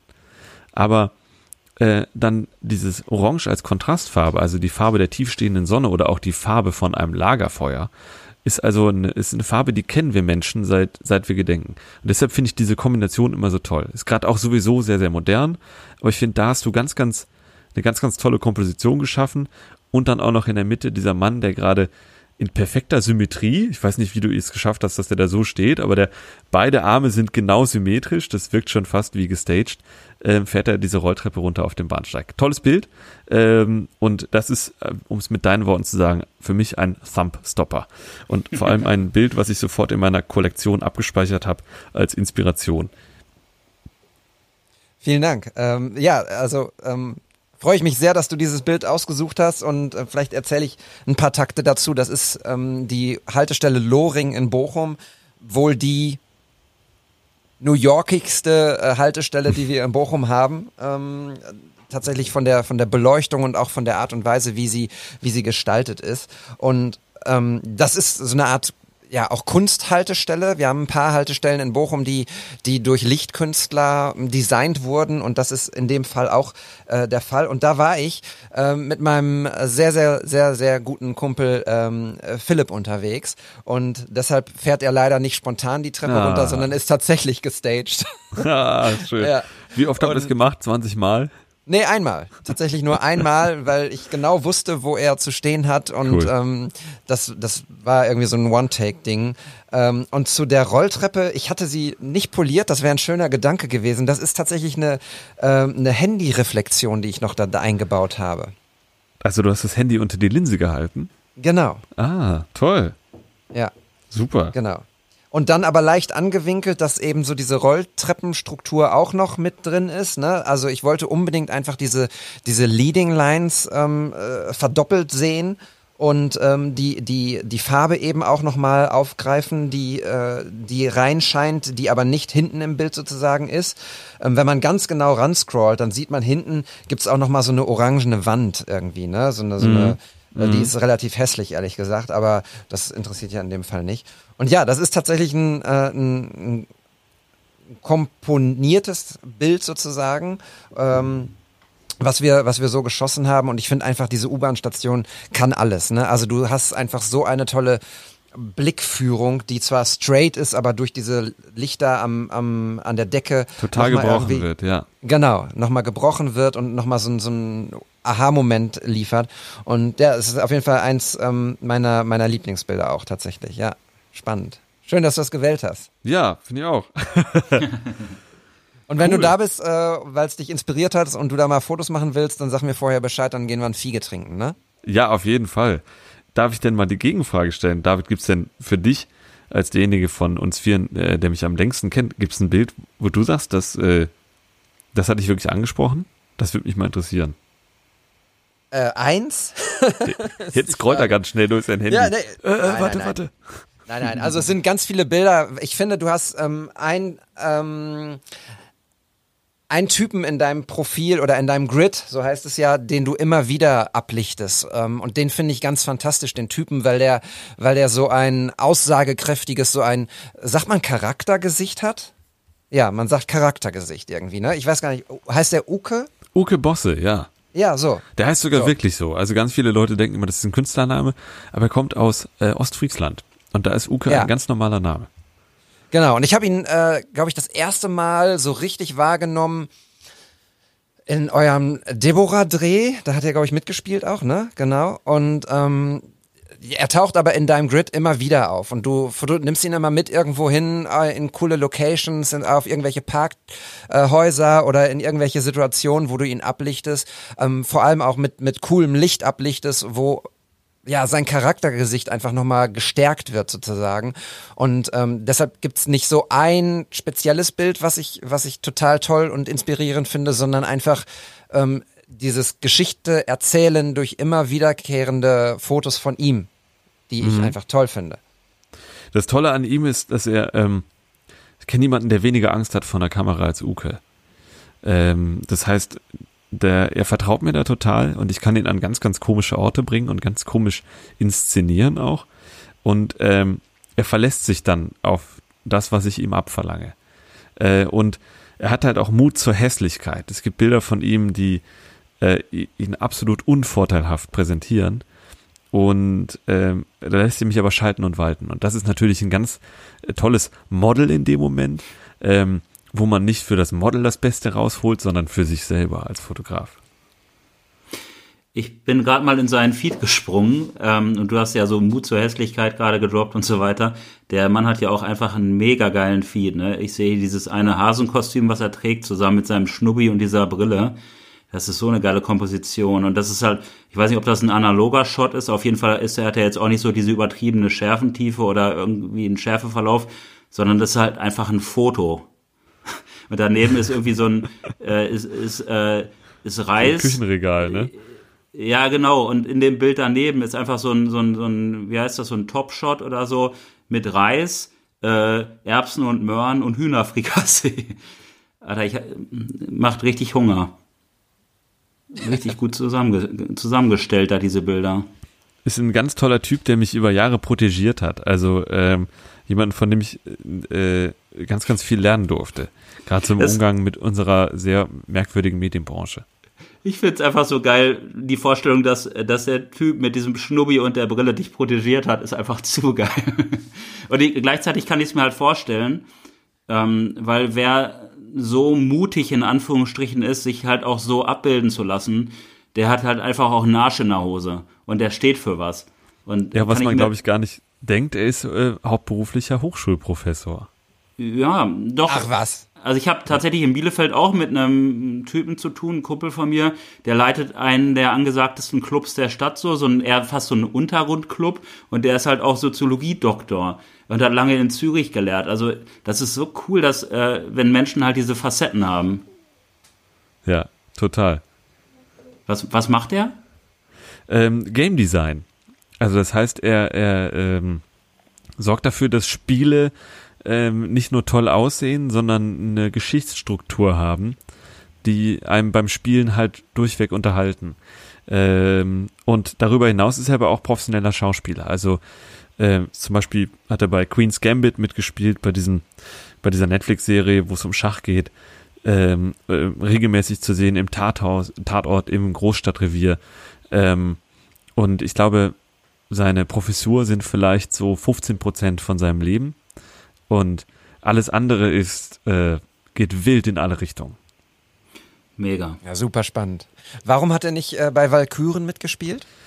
Ähm, hatte ich lange mitgespielt mit der Idee, ihn da, ihn da reinzuschreiben. Aber es hat sich nicht so richtig ergeben und ich wollte jetzt auch nicht die Geschichte dahingehend verändern, dass ich da jemanden reinzwinge. Gleichzeitig gibt's aber für Uke so viele tolle andere Ideen, äh, zum Beispiel eine ganz tolle Geschichte, die in Ostfriesland spielen soll, ähm, dass ich sowieso weiß, dass ich ihn irgendwann wieder bei mir auch vor der Filmkamera stehen habe. Deshalb war da auch gar kein Druck, dass man das jetzt irgendwie unbedingt noch da reinpressen muss. Ja, Valkyren ist ein, ein spannendes Projekt, das äh, haben wir jetzt schon zwei, dreimal kurz angeschnitten. Du hast ja auch eine kleine Inhaltsangabe schon geliefert. Ähm, vielleicht äh, nehmen wir das als abschließendes äh, Kapitel unseres ähm, Podcasts heute, dass wir darüber ein bisschen sprechen, denn ähm, ich habe mich Ende des vergangenen Jahres super gefreut, als mein Telefon klingelte und äh, dein Name im Display stand und ähm, ich gedacht, oh, guck mal, der Joscha ruft an, lang nicht mehr gesprochen, freue ich mich drüber. Und als du dann noch gesagt hast, hier, wir drehen Kurzfilm und äh, hast du nicht Bock, irgendwie so ein bisschen Fotos zu machen, Backstage, irgendwie behind the scenes und sowas, ähm, an dem Abend ging es mir richtig, also richtig gut. Nicht, dass es mir sonst schlecht geht, aber ich habe mich wahnsinnig gefreut auf das, was, was kommt. Und ähm, tatsächlich war ich dann von elf Drehtagen leider nur an drei Drehtagen dabei, aber immerhin an drei Drehtagen. Und es hat mir unglaublich viel Spaß gemacht. Joscha, erzähl doch mal ganz kurz, wir, du hast es vorhin schon mal gemacht, aber erzähl es noch mal ganz kurz, ähm, worum geht's in diesem Film? Ähm, was habt ihr damit vor? Wie seid ihr auf die Idee gekommen? Ja, ähm, also Corona-bedingt mussten die Bordelle in Deutschland schließen. Ich bin, muss ich ganz ehrlich zugeben, ich habe eigentlich mit dem äh, roten Gewerbe nicht viel zu tun. Aber ich wohne unweit des Paschas. Also ich kann da drauf schauen. Und das ist ja äh, wahrscheinlich das größte Bordell in Nordrhein-Westfalen. Auch in Köln tatsächlich eine visuelle Landmarke, weil es ein sehr, sehr großes Gebäude ist mit roter Beleuchtung obendrauf. Und sogar das Pascha äh, musste schließen. Und was vielleicht manche nicht wissen, die Damen, die dort arbeiten, sind da nicht fest angestellt, sondern nutzen die Räume, und das ist in den meisten Bordellen so, ähm, und mieten die an sind aber selber selbstständig. Das heißt, in dem Moment, wo das Etablissement schließt, in dem sie arbeiten, stehen die faktisch auf der Straße. Und genau das ist dann auch hier passiert. das Prostitutionsgewerbe hat sich aus den sicheren Räumlichkeiten der Bordelle auf die Straße bewegt und plötzlich äh, mussten die Damen dort anschaffen gehen und das dann halt äh, ohne hygienische Mittel, äh, ohne Sicherheitspersonal vor Ort. Das heißt, die, äh, die Sicherheit der, der Frauen ist einfach, ja, war sehr in Gefahr. Ist sehr in Gefahr, muss man sagen. Ähm, und was dann passiert ist, ähm, ich bin zum Phantasialand gefahren mit Freunden. Und auf dem Weg von der Kölner Innenstadt zum Phantasialand fährt man an einem Straßenstrich vorbei. Der ist auch hier in Köln ganz bekannt. Da stehen Wohnmobile. Das ist ein Straßenstrich, wie in der Tatort nicht besser inszenieren könnte. Und beim Vorbeifahren kamen wir auf das Thema. Und uns ist allen klar geworden im Auto, Moment mal, das ist, ist ja schrecklich, was da passiert. Und plötzlich denkt man anders über Prostitution nach. Und ähm, daraus entstand das Gefühl, Moment mal, das müssen wir eigentlich mal beleuchten als Thema. Da sind ganz tolle Geschichten, ganz emotionale Momente. Äh, und dann habe ich mich hingesetzt und äh, innerhalb von drei Tagen, glaube ich, diese Geschichte geschrieben über äh, drei Frauen, die nicht mehr in Bordellen arbeiten können und plötzlich auf der Straße stehen und eine dieser Frauen wird vergewaltigt. Und äh, die lassen es aber so nicht stehen, sondern tun sich zusammen und suchen den Vergewaltiger auf und rächen sich an ihm. Und zwar indem sie ihn umbringen. Und so ist der Film im ersten Drittel ein Drama, im zweiten Drittel kippt es plötzlich in eine Komödie, weil sie versuchen ein Auto zu klauen, ein Sportwagen, ein Porsche, werden dabei erwischt von ihrem Chef, dem sie das Fahrzeug klauen wollen. Es kippt plötzlich in so eine Bang, Boom, Bang Gag-Ästhetik und zum Ende hin wird's ein brutaler Splatter Tarantino. Ähm, und äh, mit dem Buch in der Hand bin ich zu meinem Geschäftspartner Marius gegangen und äh, der war erstmal sehr, sehr skeptisch. Ja, wie sollen wir das machen? Also jetzt auch so mal eben. Und wir haben dann aber trotzdem uns irgendwie den Mut zusammengefasst und gesagt, wir haben gerade genug Geld auf unserem Firmenkonto, um das erstmal zu finanzieren und es selber anzugehen. Wenn uns Leute unterstützen, zum Beispiel Leute wie David mit, mit tollen Behind-the-Scenes-Fotos, aber natürlich auch Schauspieler, Motivgeber etc. Und das Tolle war, zu jeder Person, zu der wir hingegangen sind, mit unserer Geschichte, mit der Idee, mit dem Drehbuch, alle waren offen gestimmt, obwohl das Thema so schwierig ist. Und alle haben uns die Türen und die Tore, Tore geöffnet, haben uns Hilfe zugesagt, haben uns ganz toll unterstützt. Und wir hatten am Ende ein Team von über 50 Leuten zusammen, mit dem wir das gemeinsam umgesetzt haben. Äh, wir haben 10.000 Euro verschossen für Catering, für Requisite. Aber alles andere und die Arbeitsleistung bewegt sich weit in die Hunderttausender. Alles andere wurde nicht bezahlt. Das haben die Leute freiwillig gemacht. Und ähm, da haben wir gemerkt, diese, diese Kraft, die wir hier losgelöst haben, die beruht nur auf der Geschichte. Wir haben eine gute Geschichte zufällig gefunden. Und das ist vielleicht auch wieder der Rückschluss zu eurem Podcast. Wenn man eine tolle Geschichte in der Hand hat, öffnen sich ganz, ganz viele Türen. Und ähm, da merke ich immer wieder, man muss manchmal einfach an anderen Punkten ansetzen. Wenn man eine Idee hat, eine Geschichte, dann sollte man sich nicht zurückhalten und nicht glauben, ach, das kriege ich nicht umgesetzt. Einfach mal probieren. Und oft ist das wie so ein Domino-Day der erste Stein kippt und alle anderen folgen. Ja, super spannend. Äh, dieses Thema Machen, das zieht sich auch bei uns ähm, durch wie ein roter Faden. Ähm, man muss es einfach, man muss einfach die Kamera nehmen, rausgehen, fotografieren. Man, wir rufen immer dazu aus, Leute, macht es einfach. Äh, versucht hier die, die Barrikade im Kopf irgendwie auszuschalten und geht raus und macht es einfach. In diesem Fall ist es natürlich ein, ein Projekt, was natürlich dann irgendwie auch eine gewisse Verantwortung im, im im langen Bereich sozusagen hat, äh, nämlich man muss dann auch was abliefern. Ähm, was habt ihr jetzt vor damit? Du hast gesagt, ihr seid in der, in der Postproduktion, im Schnitt. Genau, also für uns geht es darum, ähm, auf deutsche Kurzfilmfestivals zu kommen und uns zu präsentieren mit dem Produkt. Natürlich in der Hoffnung, ähm, in Zukunft vielleicht für Sender, für Produzenten was derartiges umzusetzen. Wir haben in Köln, um einen ganz kurzen Umweg zu machen, ein Stück weit die Problematik, wir haben sehr, sehr viel TV-Branche hier. Film und Kinofilm sitzen vor allem in Berlin und München. Ähm, wir haben aber trotzdem hier unglaublich talentierte Leute. Und ähm, aktuell wandelt sich die Branche sehr mit Netflix, Amazon Prime und all den anderen Video-on-Demand-Plattformen. Ist eine, ist ein ganz frischer Wind in der Branche. Und äh, wir sehen das natürlich als Riesenchance, äh, da mitzuwirken und da unsere Geschichten, unser Leben in Westdeutschland, was ähm, glaube ich, vielleicht manchmal Leute falsch verstehen als ein langweiliges Leben zwischen Industrie und Freizeit, um das abzubilden. Und äh, der Wunsch ist, äh, in Zukunft häufiger sowas wie die Valkyren machen zu können, aber so, dass alle daran Geld verdienen. Wie bist du auf den Namen Valkyren gekommen? Ähm, Valkyren, ähm, also der, der, das ist ein Begriff, der kommt aus der germanischen Kultur. Das sind äh, praktisch weibliche Geisterwesen, die über das Schlachtfeld ziehen und ähm, wenn ich mich nicht täusche, die Seelen der Krieger in den Himmel bringen. Ähm, in der späteren Interpretation wurde das häufig missbraucht als Wort für weibliche Kämpferin.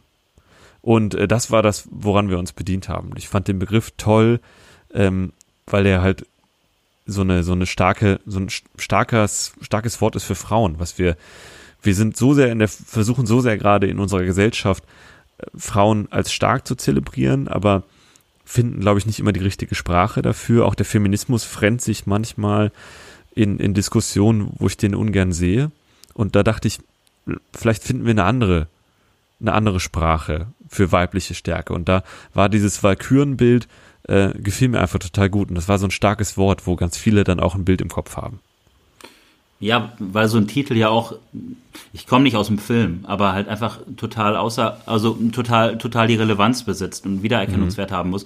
Und als David einmal alleine diesen Titel nur genannt hat, der hat sich bei mir eingeprägt und ich bin wirklich nicht gut in Namen merken, aber der Name ist direkt bei mir hängen geblieben. Super, das ist gut. Tatsächlich war das, glaube ich, mit auch der erste Name, der da irgendwie über dem Buch stand. Ach, also man fängt ja an zu schreiben und an irgendeinem Punkt denkt man sich, ja, jetzt muss ich, muss ich ja mal auf Speichern drücken hier mit meinem Word-Dokument.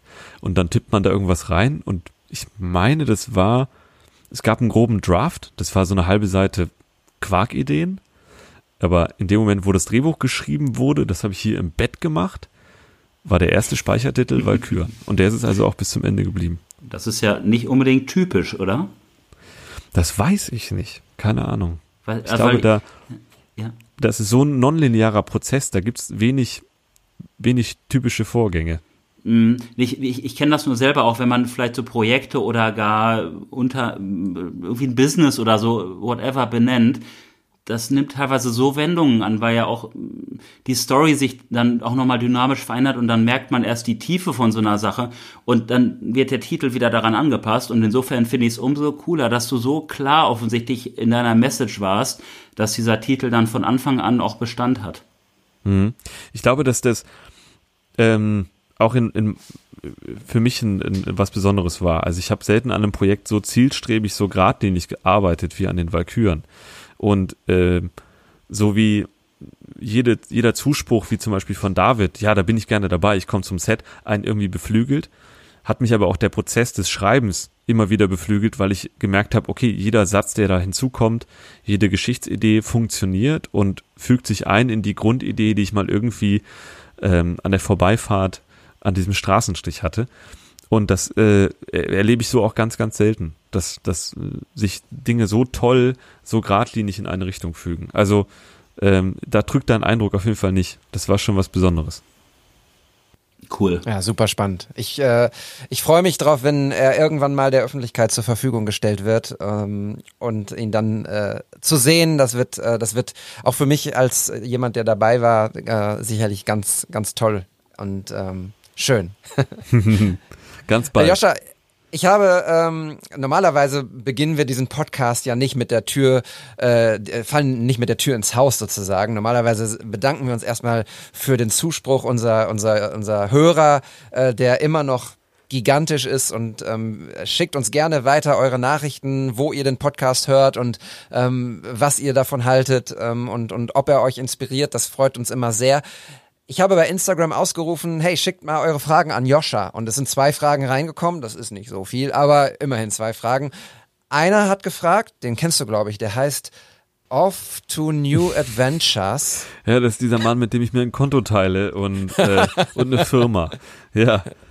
Ich, ich kenne die Antwort und er kennt die Antwort auch. Ich weiß nicht, warum er die Frage stellt, aber äh, ich glaube, es bietet Raum in diesem Podcast nochmal. Available Light oder Lichtsetzung? Ja, gemeine Frage, ne? Ähm, Gute, das ist leider eine gute Frage, weil ich in letzter Zeit wieder merke, dass ich viel zu Available Light tendiere. Ich habe jetzt zum Beispiel am Sonntag das eben bereits besprochene Foto gemacht von der Frau in der U-Bahn, die im Spiegel schaut und es war natürlich im Rahmen von einem größeren Fotoshooting und ähm, ich habe ganz, ganz viel mit Available Light gearbeitet. In, in den U-Bahnen stehen ganz viele Werbetafeln, die hinterleuchtet sind. Und das sind Lichtquellen. Und wenn da ein weißes oder beiges Plakat drin eingespannt ist, dann hat man ja ein verwendbare, eine verwendbare Lichtfarbe. Ähm, und plötzlich hast du aber eine, eine Lichtfarbe, die sich immer wiederholt. Da hängen dann acht Plakate in gleicher Farbe hintereinander. Und plötzlich hast du schon das, was Olli eben ansprach. Du hast so eine Farbstringenz im Bild. Und gleichzeitig kannst du dich aber total schnell am Motiv bewegen. Du nimmst da kurz was mit, du gehst zehn Meter weiter, nimmst da was mit wenn du Licht setzt für jedes Bild, dann bremst das ungemein. Das heißt, man bremst auch seine Kreativität. Ähm, und das ist so ähnlich wie mit der Linsenwahl. Mit nur einem Objektiv unterwegs zu sein, beflügelt unglaublich. Aber man muss sich damit abfinden, nicht alles machen zu können. Es gibt aber auch Bilder, ähm, zum Beispiel die, die ihr eben von Uke gesehen habt. Da steht er zwischen vier Kühlschränken in einem Möbellager und er ist sozusagen gefangen in den Kühlschränken da sind so viele Lampen drin versteckt, bis ich das Licht hatte, wie ich es haben wollte. Das hat bestimmt 25 Minuten gedauert. Dann haben wir fünf Fotos gemacht und man dachte, ja, ist das jetzt wirklich das Beste? Weiß ich nicht. Wir bauen das nächste. Ähm, und so tendiere ich da immer in Extremen. Also es ist entweder ganz extrem Available Light und das in in der Gänze ausnutzen oder ganz extrem bauen und versuchen, darüber einen künstlichen Moment zu erzeugen. Matthias, Available Light ist so dein Ding, ne? Ich habe jetzt Fotos von dir gesehen, wie du, äh, ich glaube gestern, vorgestern war es mit äh, mit deiner Drohne ähm, am Sonnenuntergang geflogen bist, Schnee, geile Landschaft. Erzähl mal. Ja, ich bin ein bisschen eingeschüchtert, muss ich sagen. Ne? Deswegen bin ich auch so still. Ich lausche die ganze Zeit dem Joscha und denke, wow, Wahnsinn, weil ich finde das so äh, total inspirierend und ähm, irgendwo auch mutmachend, dass der äh, einfach unheimlich viele Sachen super gut kann, offenbar. Also äh, ganz offensichtlich, nicht offenbar, ganz offensichtlich. Musik toll, Filme machen toll, Fotos toll. Dann schreibt er noch die Drehbücher, Wahnsinn. Ähm, deshalb äh, halte ich mich hier dezent zurück und staune und äh, bin begeistert, dass wir ihn als Gast hier haben. Und ähm, ja, Available Light, äh, ich, genau, ich war gestern mit der Drohne unterwegs. Ähm, wir waren Schlitten fahren, wir hatten frei äh, und haben das schöne Wetter und den Schnee genossen und äh, hätte dann am Ende fast noch in einer, in einer kleinen Mini-Katastrophe geendet, sage ich mal, als der Handy-Akku ausging und die Drohne noch in der Luft war. Aber Jawohl. ich habe sie heile wiedergekriegt. Ist sie äh, Return to Homepoint oder was ist passiert? Äh, nee, ich habe tatsächlich das Handy vorher wieder angekriegt äh, und konnte sie dann wiederholen. Aber ähm, ja, ich hatte dann noch überlegt, weil ich habe sie aus der Hand starten lassen und wusste nicht, ob sie die anderthalb Meter äh, runterfällt dann am Ende, wenn sie Return to Home hat. Ich wollte es auch nicht austesten, ehrlich gesagt. okay, danach war dir sicher nicht mehr kalt, oder? Nee, auch den ganzen restlichen Abend nicht mehr. Da war der Puls kurz hoch und blieb auch äh, auf relativ hohem Niveau. Okay, wenn ihr die Fotos noch nicht gesehen habt, es, es hat sich gelohnt. So viel, so viel ist sicher. Das ist doch das ja, da Einzige, konnte ich halt was am Ende vorbeigehen zählt, an der nicht? Kulisse. Ne? Also der Weg ist halt eh geil, finde ich. Äh, den liebe ich. Der ist allein schon ein Grund, sich eine Drohne zu kaufen. Äh, und als wir dann gestern auf dem Heimweg waren und das zeitlich genau passte und ich schon so in die Kurve einbog und dachte, oh, komm, sorry Millie, also meine große, äh, wir müssen jetzt noch mal kurz den Schlitten anhalten. Ich muss die Drohne noch mal einmal steigen lassen. Äh, meine Frau mit der Kleinen schon vorangegangen, weil denen kalt war und äh, ja, dann standen wir beide da irgendwann etwas verloren und dachten, na gut, da oben ist die Drohne, aber wie kriegen wir sie wieder? das ist auch irgendwie so krass, dass, dass junge Kinder irgendwie mit so Dingen wie Drohnen oder so jetzt groß werden, ne? Irgendwie vor ein paar Jahren noch undenkbar. Und für deine Kids ist das ja wahrscheinlich selbstverständlich, dass Papa die Drohne meistens dabei hat. Ich meine, das ist jetzt was ein ganz anderer Strang nochmal, aber irgendwie, irgendwie krass. Ja, die technische Entwicklung ist eh irre. Also äh, allein das Ding jetzt äh, ohne Werbung machen zu wollen, das ist halt eine Mini 2 von DJI, ähm, die äh, natürlich äh, einen gewissen Preis hat, aber gemessen an dem, was die kann, halt auch einfach preiswert ist, würde ich sagen. Also äh, keine Werbung, ich habe mir das Ding selber gekauft. Ähm, bin da nicht gesponsert, aber das, das ist schon einfach irre, wenn du überlegst, das war vor drei, vier Jahren so noch nicht mal denk, also nicht noch nicht vorstellbar, dass man sowas im Privatgebrauch hat. Ich habe, da fällt mir gerade ein, Joscha sind, äh, Joscha und ich sind auch eine Zeit lang ähm, denselben Weg zurückgefahren, immer von Köln nach Düsseldorf, von 1 Live. Äh, in Düsseldorf ist Joscha dann ausgestiegen.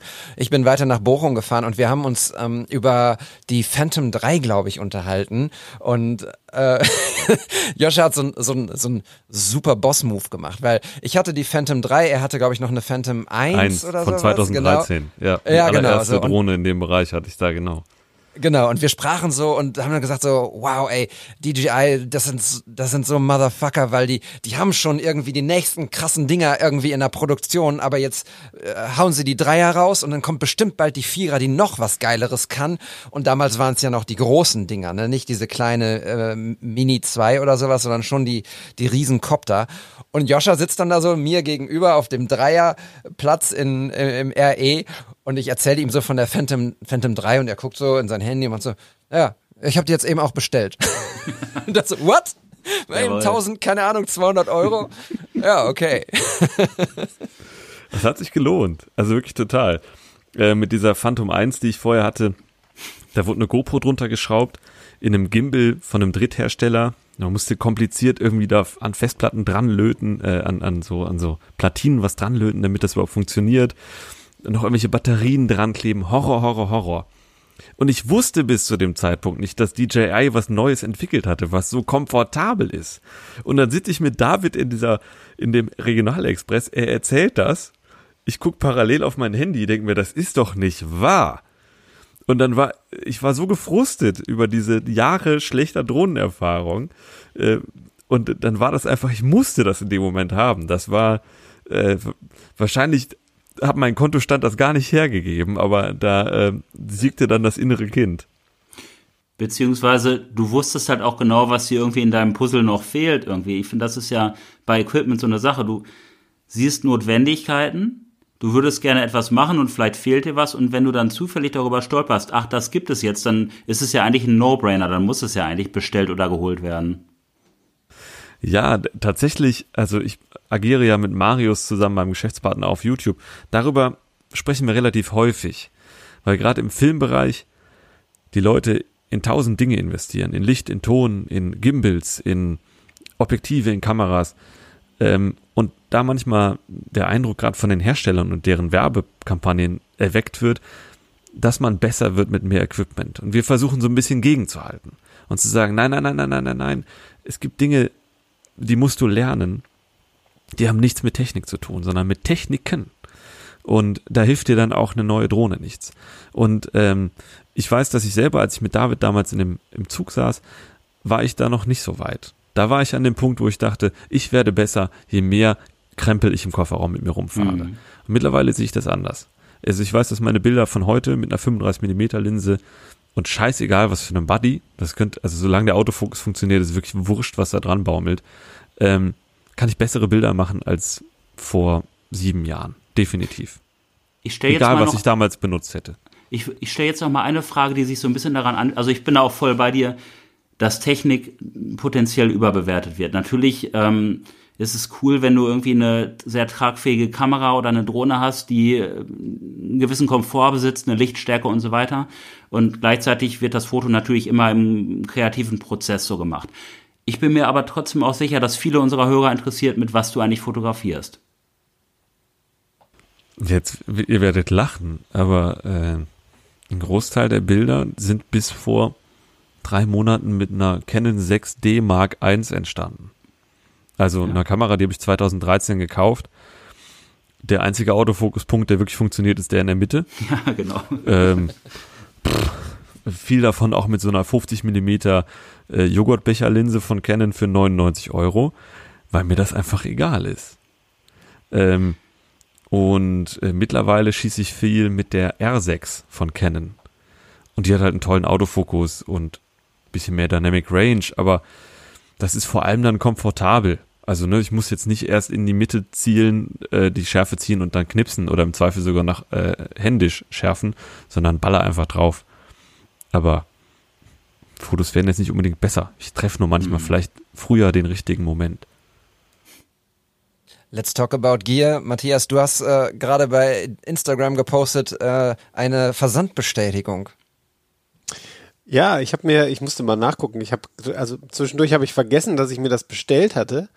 Äh, von Moment den Cineblumen-Filter gekauft, als der äh, damals rauskam, relativ früh. Und ich glaube, ich habe dich damals, weil ich gesehen habe, du hast das Ding dann gehabt, habe ich dich äh, angeschrieben, weil bei mir hieß es halt sofort Restock, äh, das dauert. Äh, und ich habe jetzt ehrlich gesagt gar nicht mehr damit gerechnet, dass das Teil nochmal irgendwann ankommt. Aber es ist tatsächlich äh, heute verschickt worden und müsste ja wahrscheinlich so übermorgen da sein. Äh, Finde ich sehr cool, freue ich mich drauf. Ja, denen geht's ganz gut, den Jungs, glaube ich. Die, äh, die machen auf jeden Fall einen ordentlichen Rubel. Haben aber auch ein geiles Storytelling über, über Fotografie und ihre ganzen Kurse, die sie anbieten und so. Das, das triggert ähm, tatsächlich. Spannend, dass da gerade so ein Look zurückkehrt, ne? Dass man so ein bisschen zu einem flauen Look, den man vielleicht vor fünf Jahren als technisch schlecht bezeichnet hätte, gerade zurückkehrt und dass wir die perfekte digitale Bild ab, also die perfekte Abbildung wieder so ein bisschen ah, weicher machen wollen, rougher machen wollen. Ähm, und tatsächlich eine Bewegung, die ich da ganz spannend finde. Ich weiß nicht, ob ihr das so mitkriegt, aber im Film tendieren ganz viele Leute gerade zu analogen Fotolinsen aus den 60er, 70er Jahren. Und zwar insbesondere Linsen aus der Ukraine. Ähm, und die sind so flau, also bei einer Offenblende von zwei sucht man wirklich die Schärfe mit der Lupe, aber da entstehen dann ganz tolle Bouquets, die sehr, sehr rund sind, fast schon, man hat fast das Gefühl, das Bild im Hintergrund ist gemalt. Ähm, und ich glaube, Digitalität als solche hat die Fotografie sehr verändert, sehr schnell gemacht, aber an vielen Orten auch sehr kalt und sehr klar. Und da sind diese Cinneblumenfilter, sind so scheinbar der Versuch, das wieder so ein bisschen zurückzubringen. Das finde ich irgendwie ganz spannend. Absolut. Äh, ich äh, nutze ihn leider viel zu selten, weil ich gar nicht in den Situationen bin, wo er äh, Tragfähigkeit besitzt irgendwie. Ähm, wenn ich irgendwo ähm, am Chemnader See bin und, und Landschaftsfotografie mache, dann macht dieser Filter relativ wenig Sinn in dem Moment.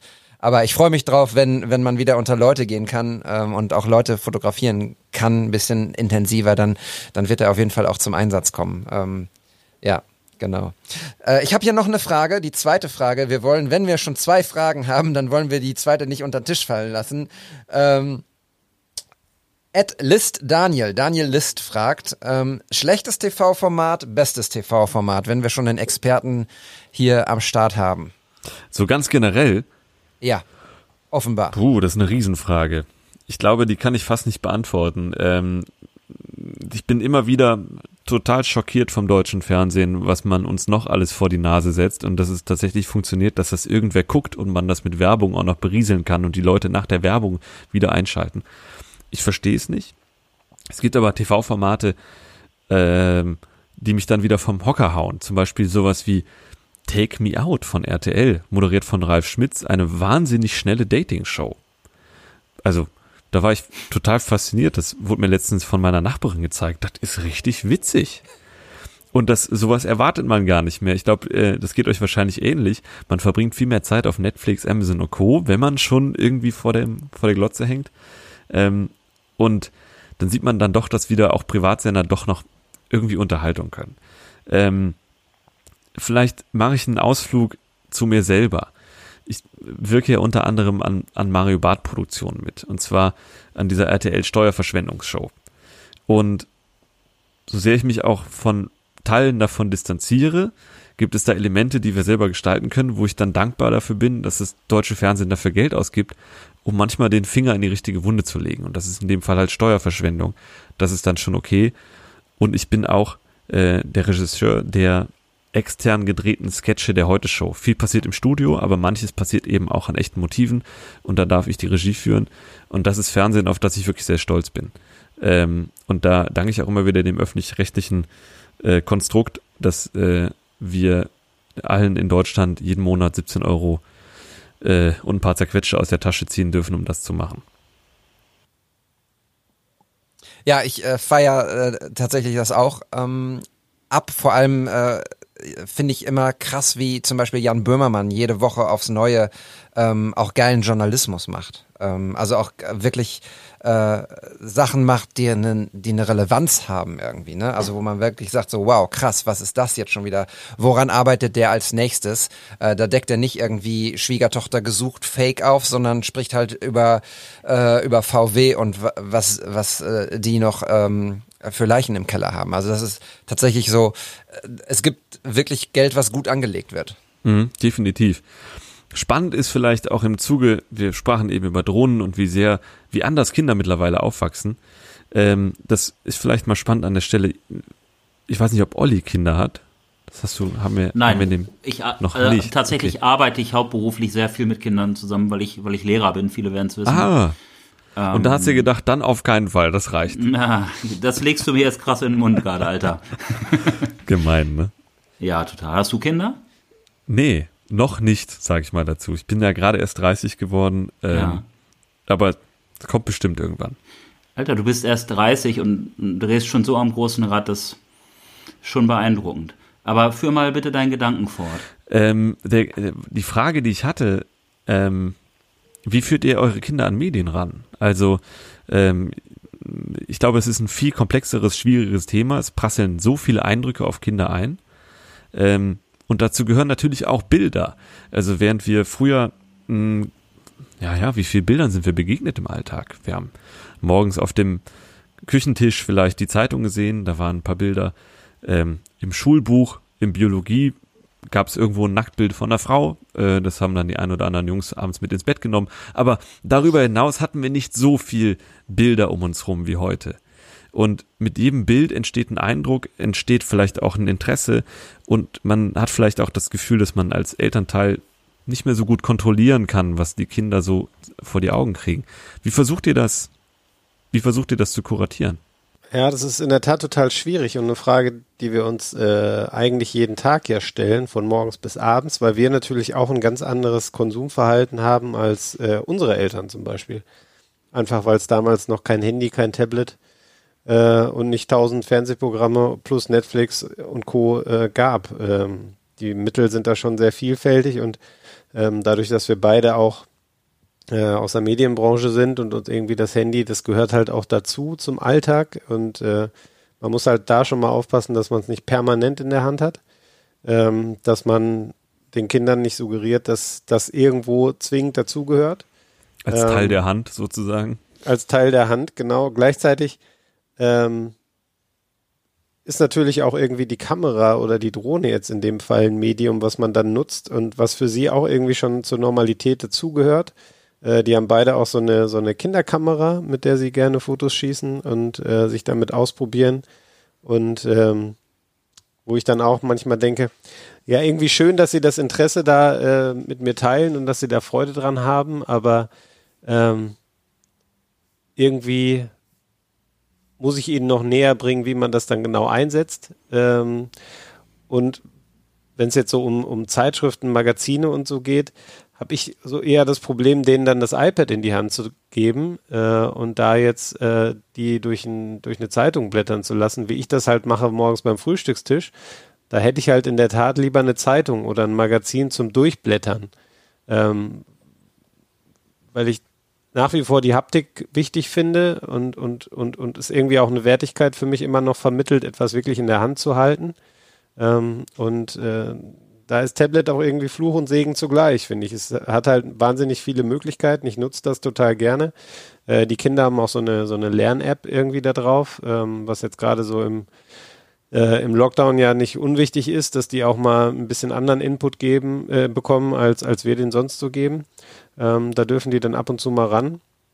Aber zugleich, äh, klar, fragt man sich dann schon, wie geht das weiter, wenn die mal ein bisschen größer sind, wenn die vielleicht ihr eigenes Handy haben wollen, ihr eigenes Tablet haben wollen, alleine Zeit am Computer. Ähm, ich glaube, das ist etwas, äh, David, ich weiß nicht, wie das bei dir ist, was Eltern ein Stück weit auch Angst macht und Sorge bereitet. Ja, absolut. Also wir erleben es jetzt gerade ähm, total intensiv leider, weil ja, wir haben sie sehr lange äh, vom, vom Fernseher ferngehalten, ähm, haben ihnen jetzt zwischendurch mal so die ein oder andere Sendung ermöglicht, die sie gucken dürfen. Das waren dann am Anfang irgendwie Maus und, und äh, die Sendung mit dem Elefanten und sowas.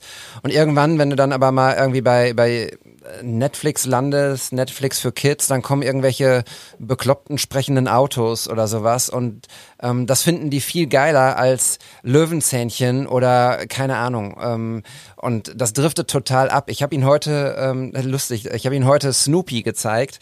Ähm, sie fanden das, sie haben drei, vier Mal richtig laut gelacht und plötzlich kippte das und die sagten wieder so, nee, ist, ist blöd, ich will irgendwie hier, keine Ahnung, Karl der Abschlepper gucken, was wieder so ein blödes, beklopptes Zeichentrickauto ist, so. Und dann, ja, und wenn wir dann den Fernseher ausstellen, sagen sie, okay, jetzt die Folge noch und dann ist finito, danach ist erstmal eine halbe Stunde richtig, richtig schlechte Stimmung. Und es zeigt auch, was das mit diesen kleinen Kindern macht, so, ne? Ähm, ich weiß nicht, wie ich früher war, ich kann mich da nicht dran erinnern, wenn ich, ähm, wenn ich nicht mehr Sesamstraße gucken durfte.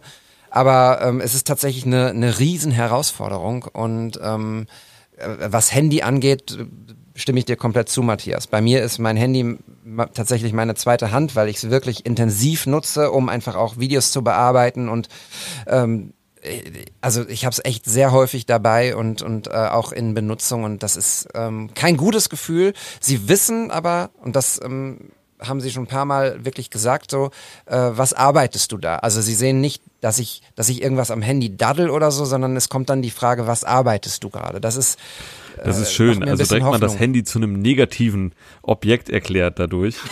genau. Arbeit.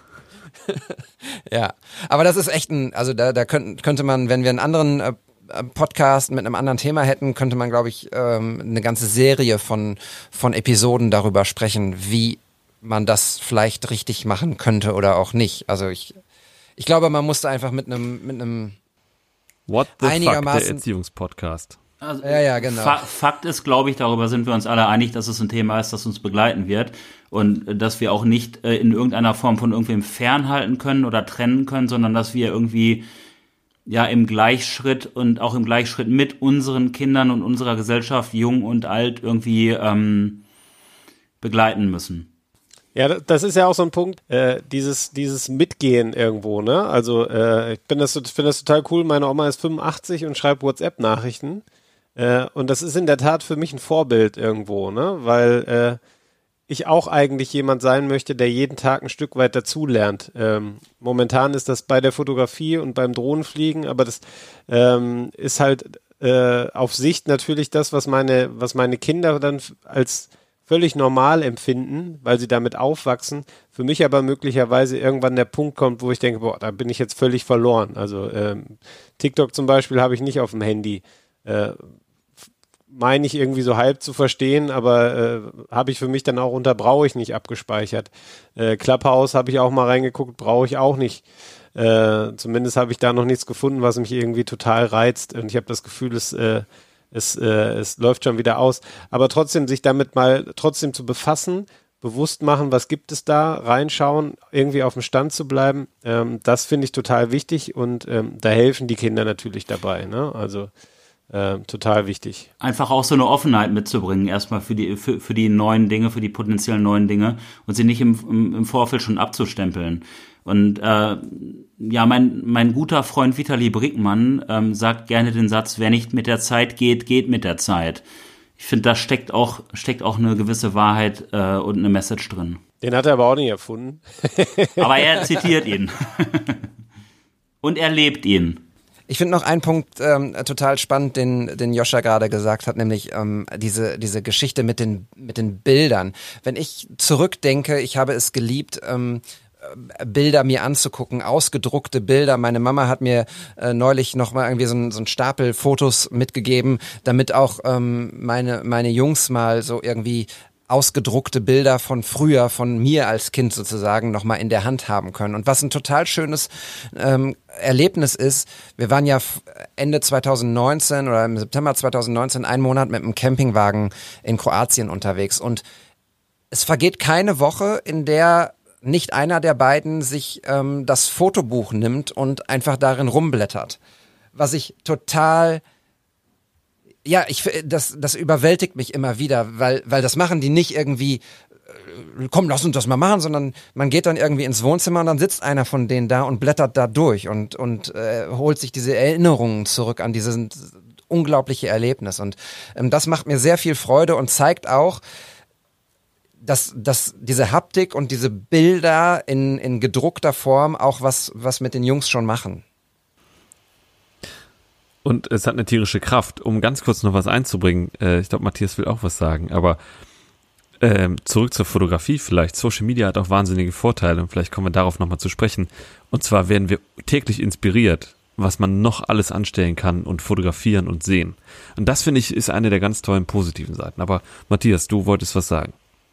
Absolut, ja. Ich wollte nur kurz noch einhaken, weil äh, die Erfahrung, die der David mit seinen Kindern macht, mit dem äh, ausgedruckte Fotoalben in die Hand nehmen, die äh, haben wir auch gemacht. Und ich habe jetzt gerade noch zum, zum Weihnachten, Weihnachtsfest äh, für beide so ein richtig dickes, 96 Seiten starkes äh, Fotobuch irgendwie aus den letzten zweieinhalb Jahren zusammengestellt weil wir es irgendwie vercheckt haben, die Bilder dann auch wirklich immer entwickeln zu lassen, sie dann abzuheften. Ähm, und ähm, dann habe ich mal, ich glaube, anderthalb oder zwei volle Tage investiert.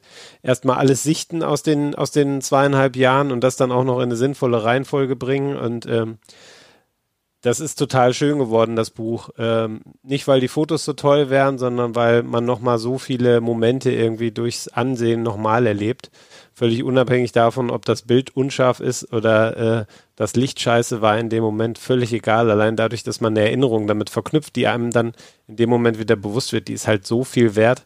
Ähm, und ähm, allein deshalb äh, bereue ich es schon nicht, dass ich äh, die Kamera so oft irgendwie dabei habe. Äh, und was Joscha gerade zu Social Media gesagt hat, ähm, absolut, die Inspirationsquelle sind unheimlich hoch. Und ähm, ich finde, man kann das auch beides irgendwo verbinden. Also das ist vielleicht auch nochmal so ein, so ein Storypunkt, den ich vielleicht in einer der nächsten Folgen einbringe. Ähm, wie schafft man es irgendwie auf Social Media so ein bisschen sein Familienleben darzustellen, ohne dass man die Kinder entblößt?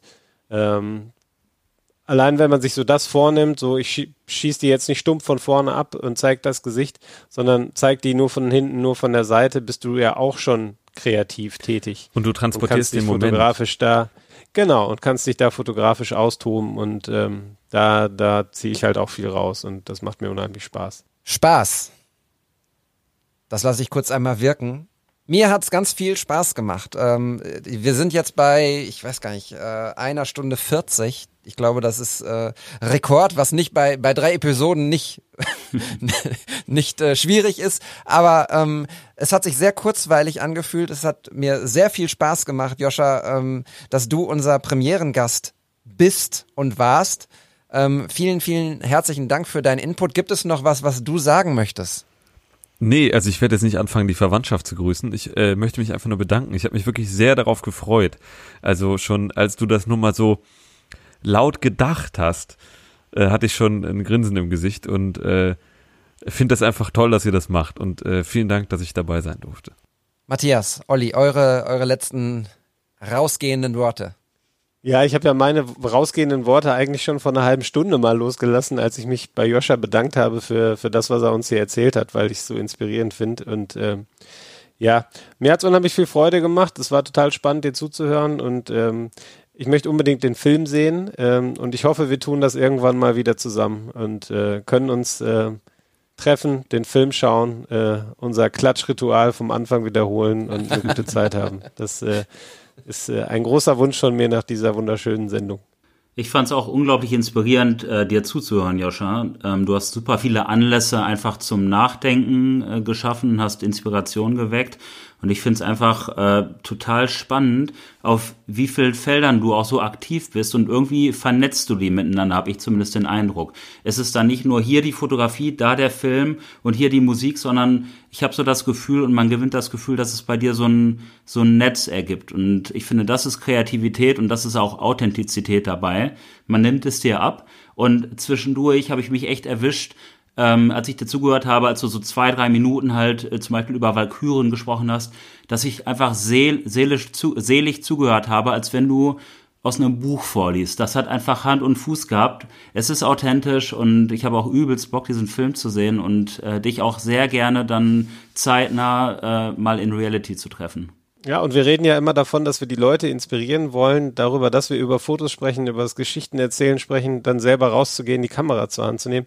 Und äh, mir, der ja so im Hauptberuf ohnehin immer mit Schreiben zugange ist, aber dann eben aus der journalistischen Perspektive, ich habe jetzt irgendwie schon Bock, nochmal irgendwie auch mal was Freies zu schreiben, wenn ich das so gehört habe, wie sich das bei dir entwickelt hat. Ähm, und äh, ja, also Ziel erfüllt, würde ich sagen. Und auch, dass du so gesellschaftliche Themen aufgreifst und sie kommen ja zu dir, habe ich das Gefühl. Du fährst da am Pascha lang und dann kommt halt diese Eingebung und das ist dann, dass du es auf eine Art und Weise verpackst, die ja, die so ein bisschen, ja, die auf, die halt auf der Kunstform ist, aber diese gesellschaftlichen Themen ganz klar anspricht. Das finde ich großartig und dafür davon brauchen wir mehr. Und du holst da Leute mit ins Boot wie David und viele andere, die einfach sehen, da wird was Relevantes erstellt, da sind wir gerne mit dabei. Das finde ich stark. Ähm, es wird bestimmt nicht der letzte Film gewesen sein. Ähm, und beim nächsten Mal haben wir dann vielleicht ja drei Set-Fotografen. so Leute, vielen Dank, dass ihr dabei wart, dass ihr zugehört habt, uns gelauscht habt. Geht raus, macht Fotos, folgt ähm, Joscha auf Instagram, at Joscha Seehausen und ähm, guckt euch die Bilder dort an. Ähm, folgt auch unserem Podcast und lasst eure Meinung über diese Episode da. Wir freuen uns sehr von euch zu hören. Ähm, es war heute eine andere Sendung. Wir machen das aber jetzt regelmäßig, Gäste dabei zu haben. Und ähm, ja, vielen Dank, dass ihr dabei wart. Vielen Dank, Joscha, Matthias, Olli. Danke, Glück auf. Bis bald. Tschüss. Ciao. Tschüss.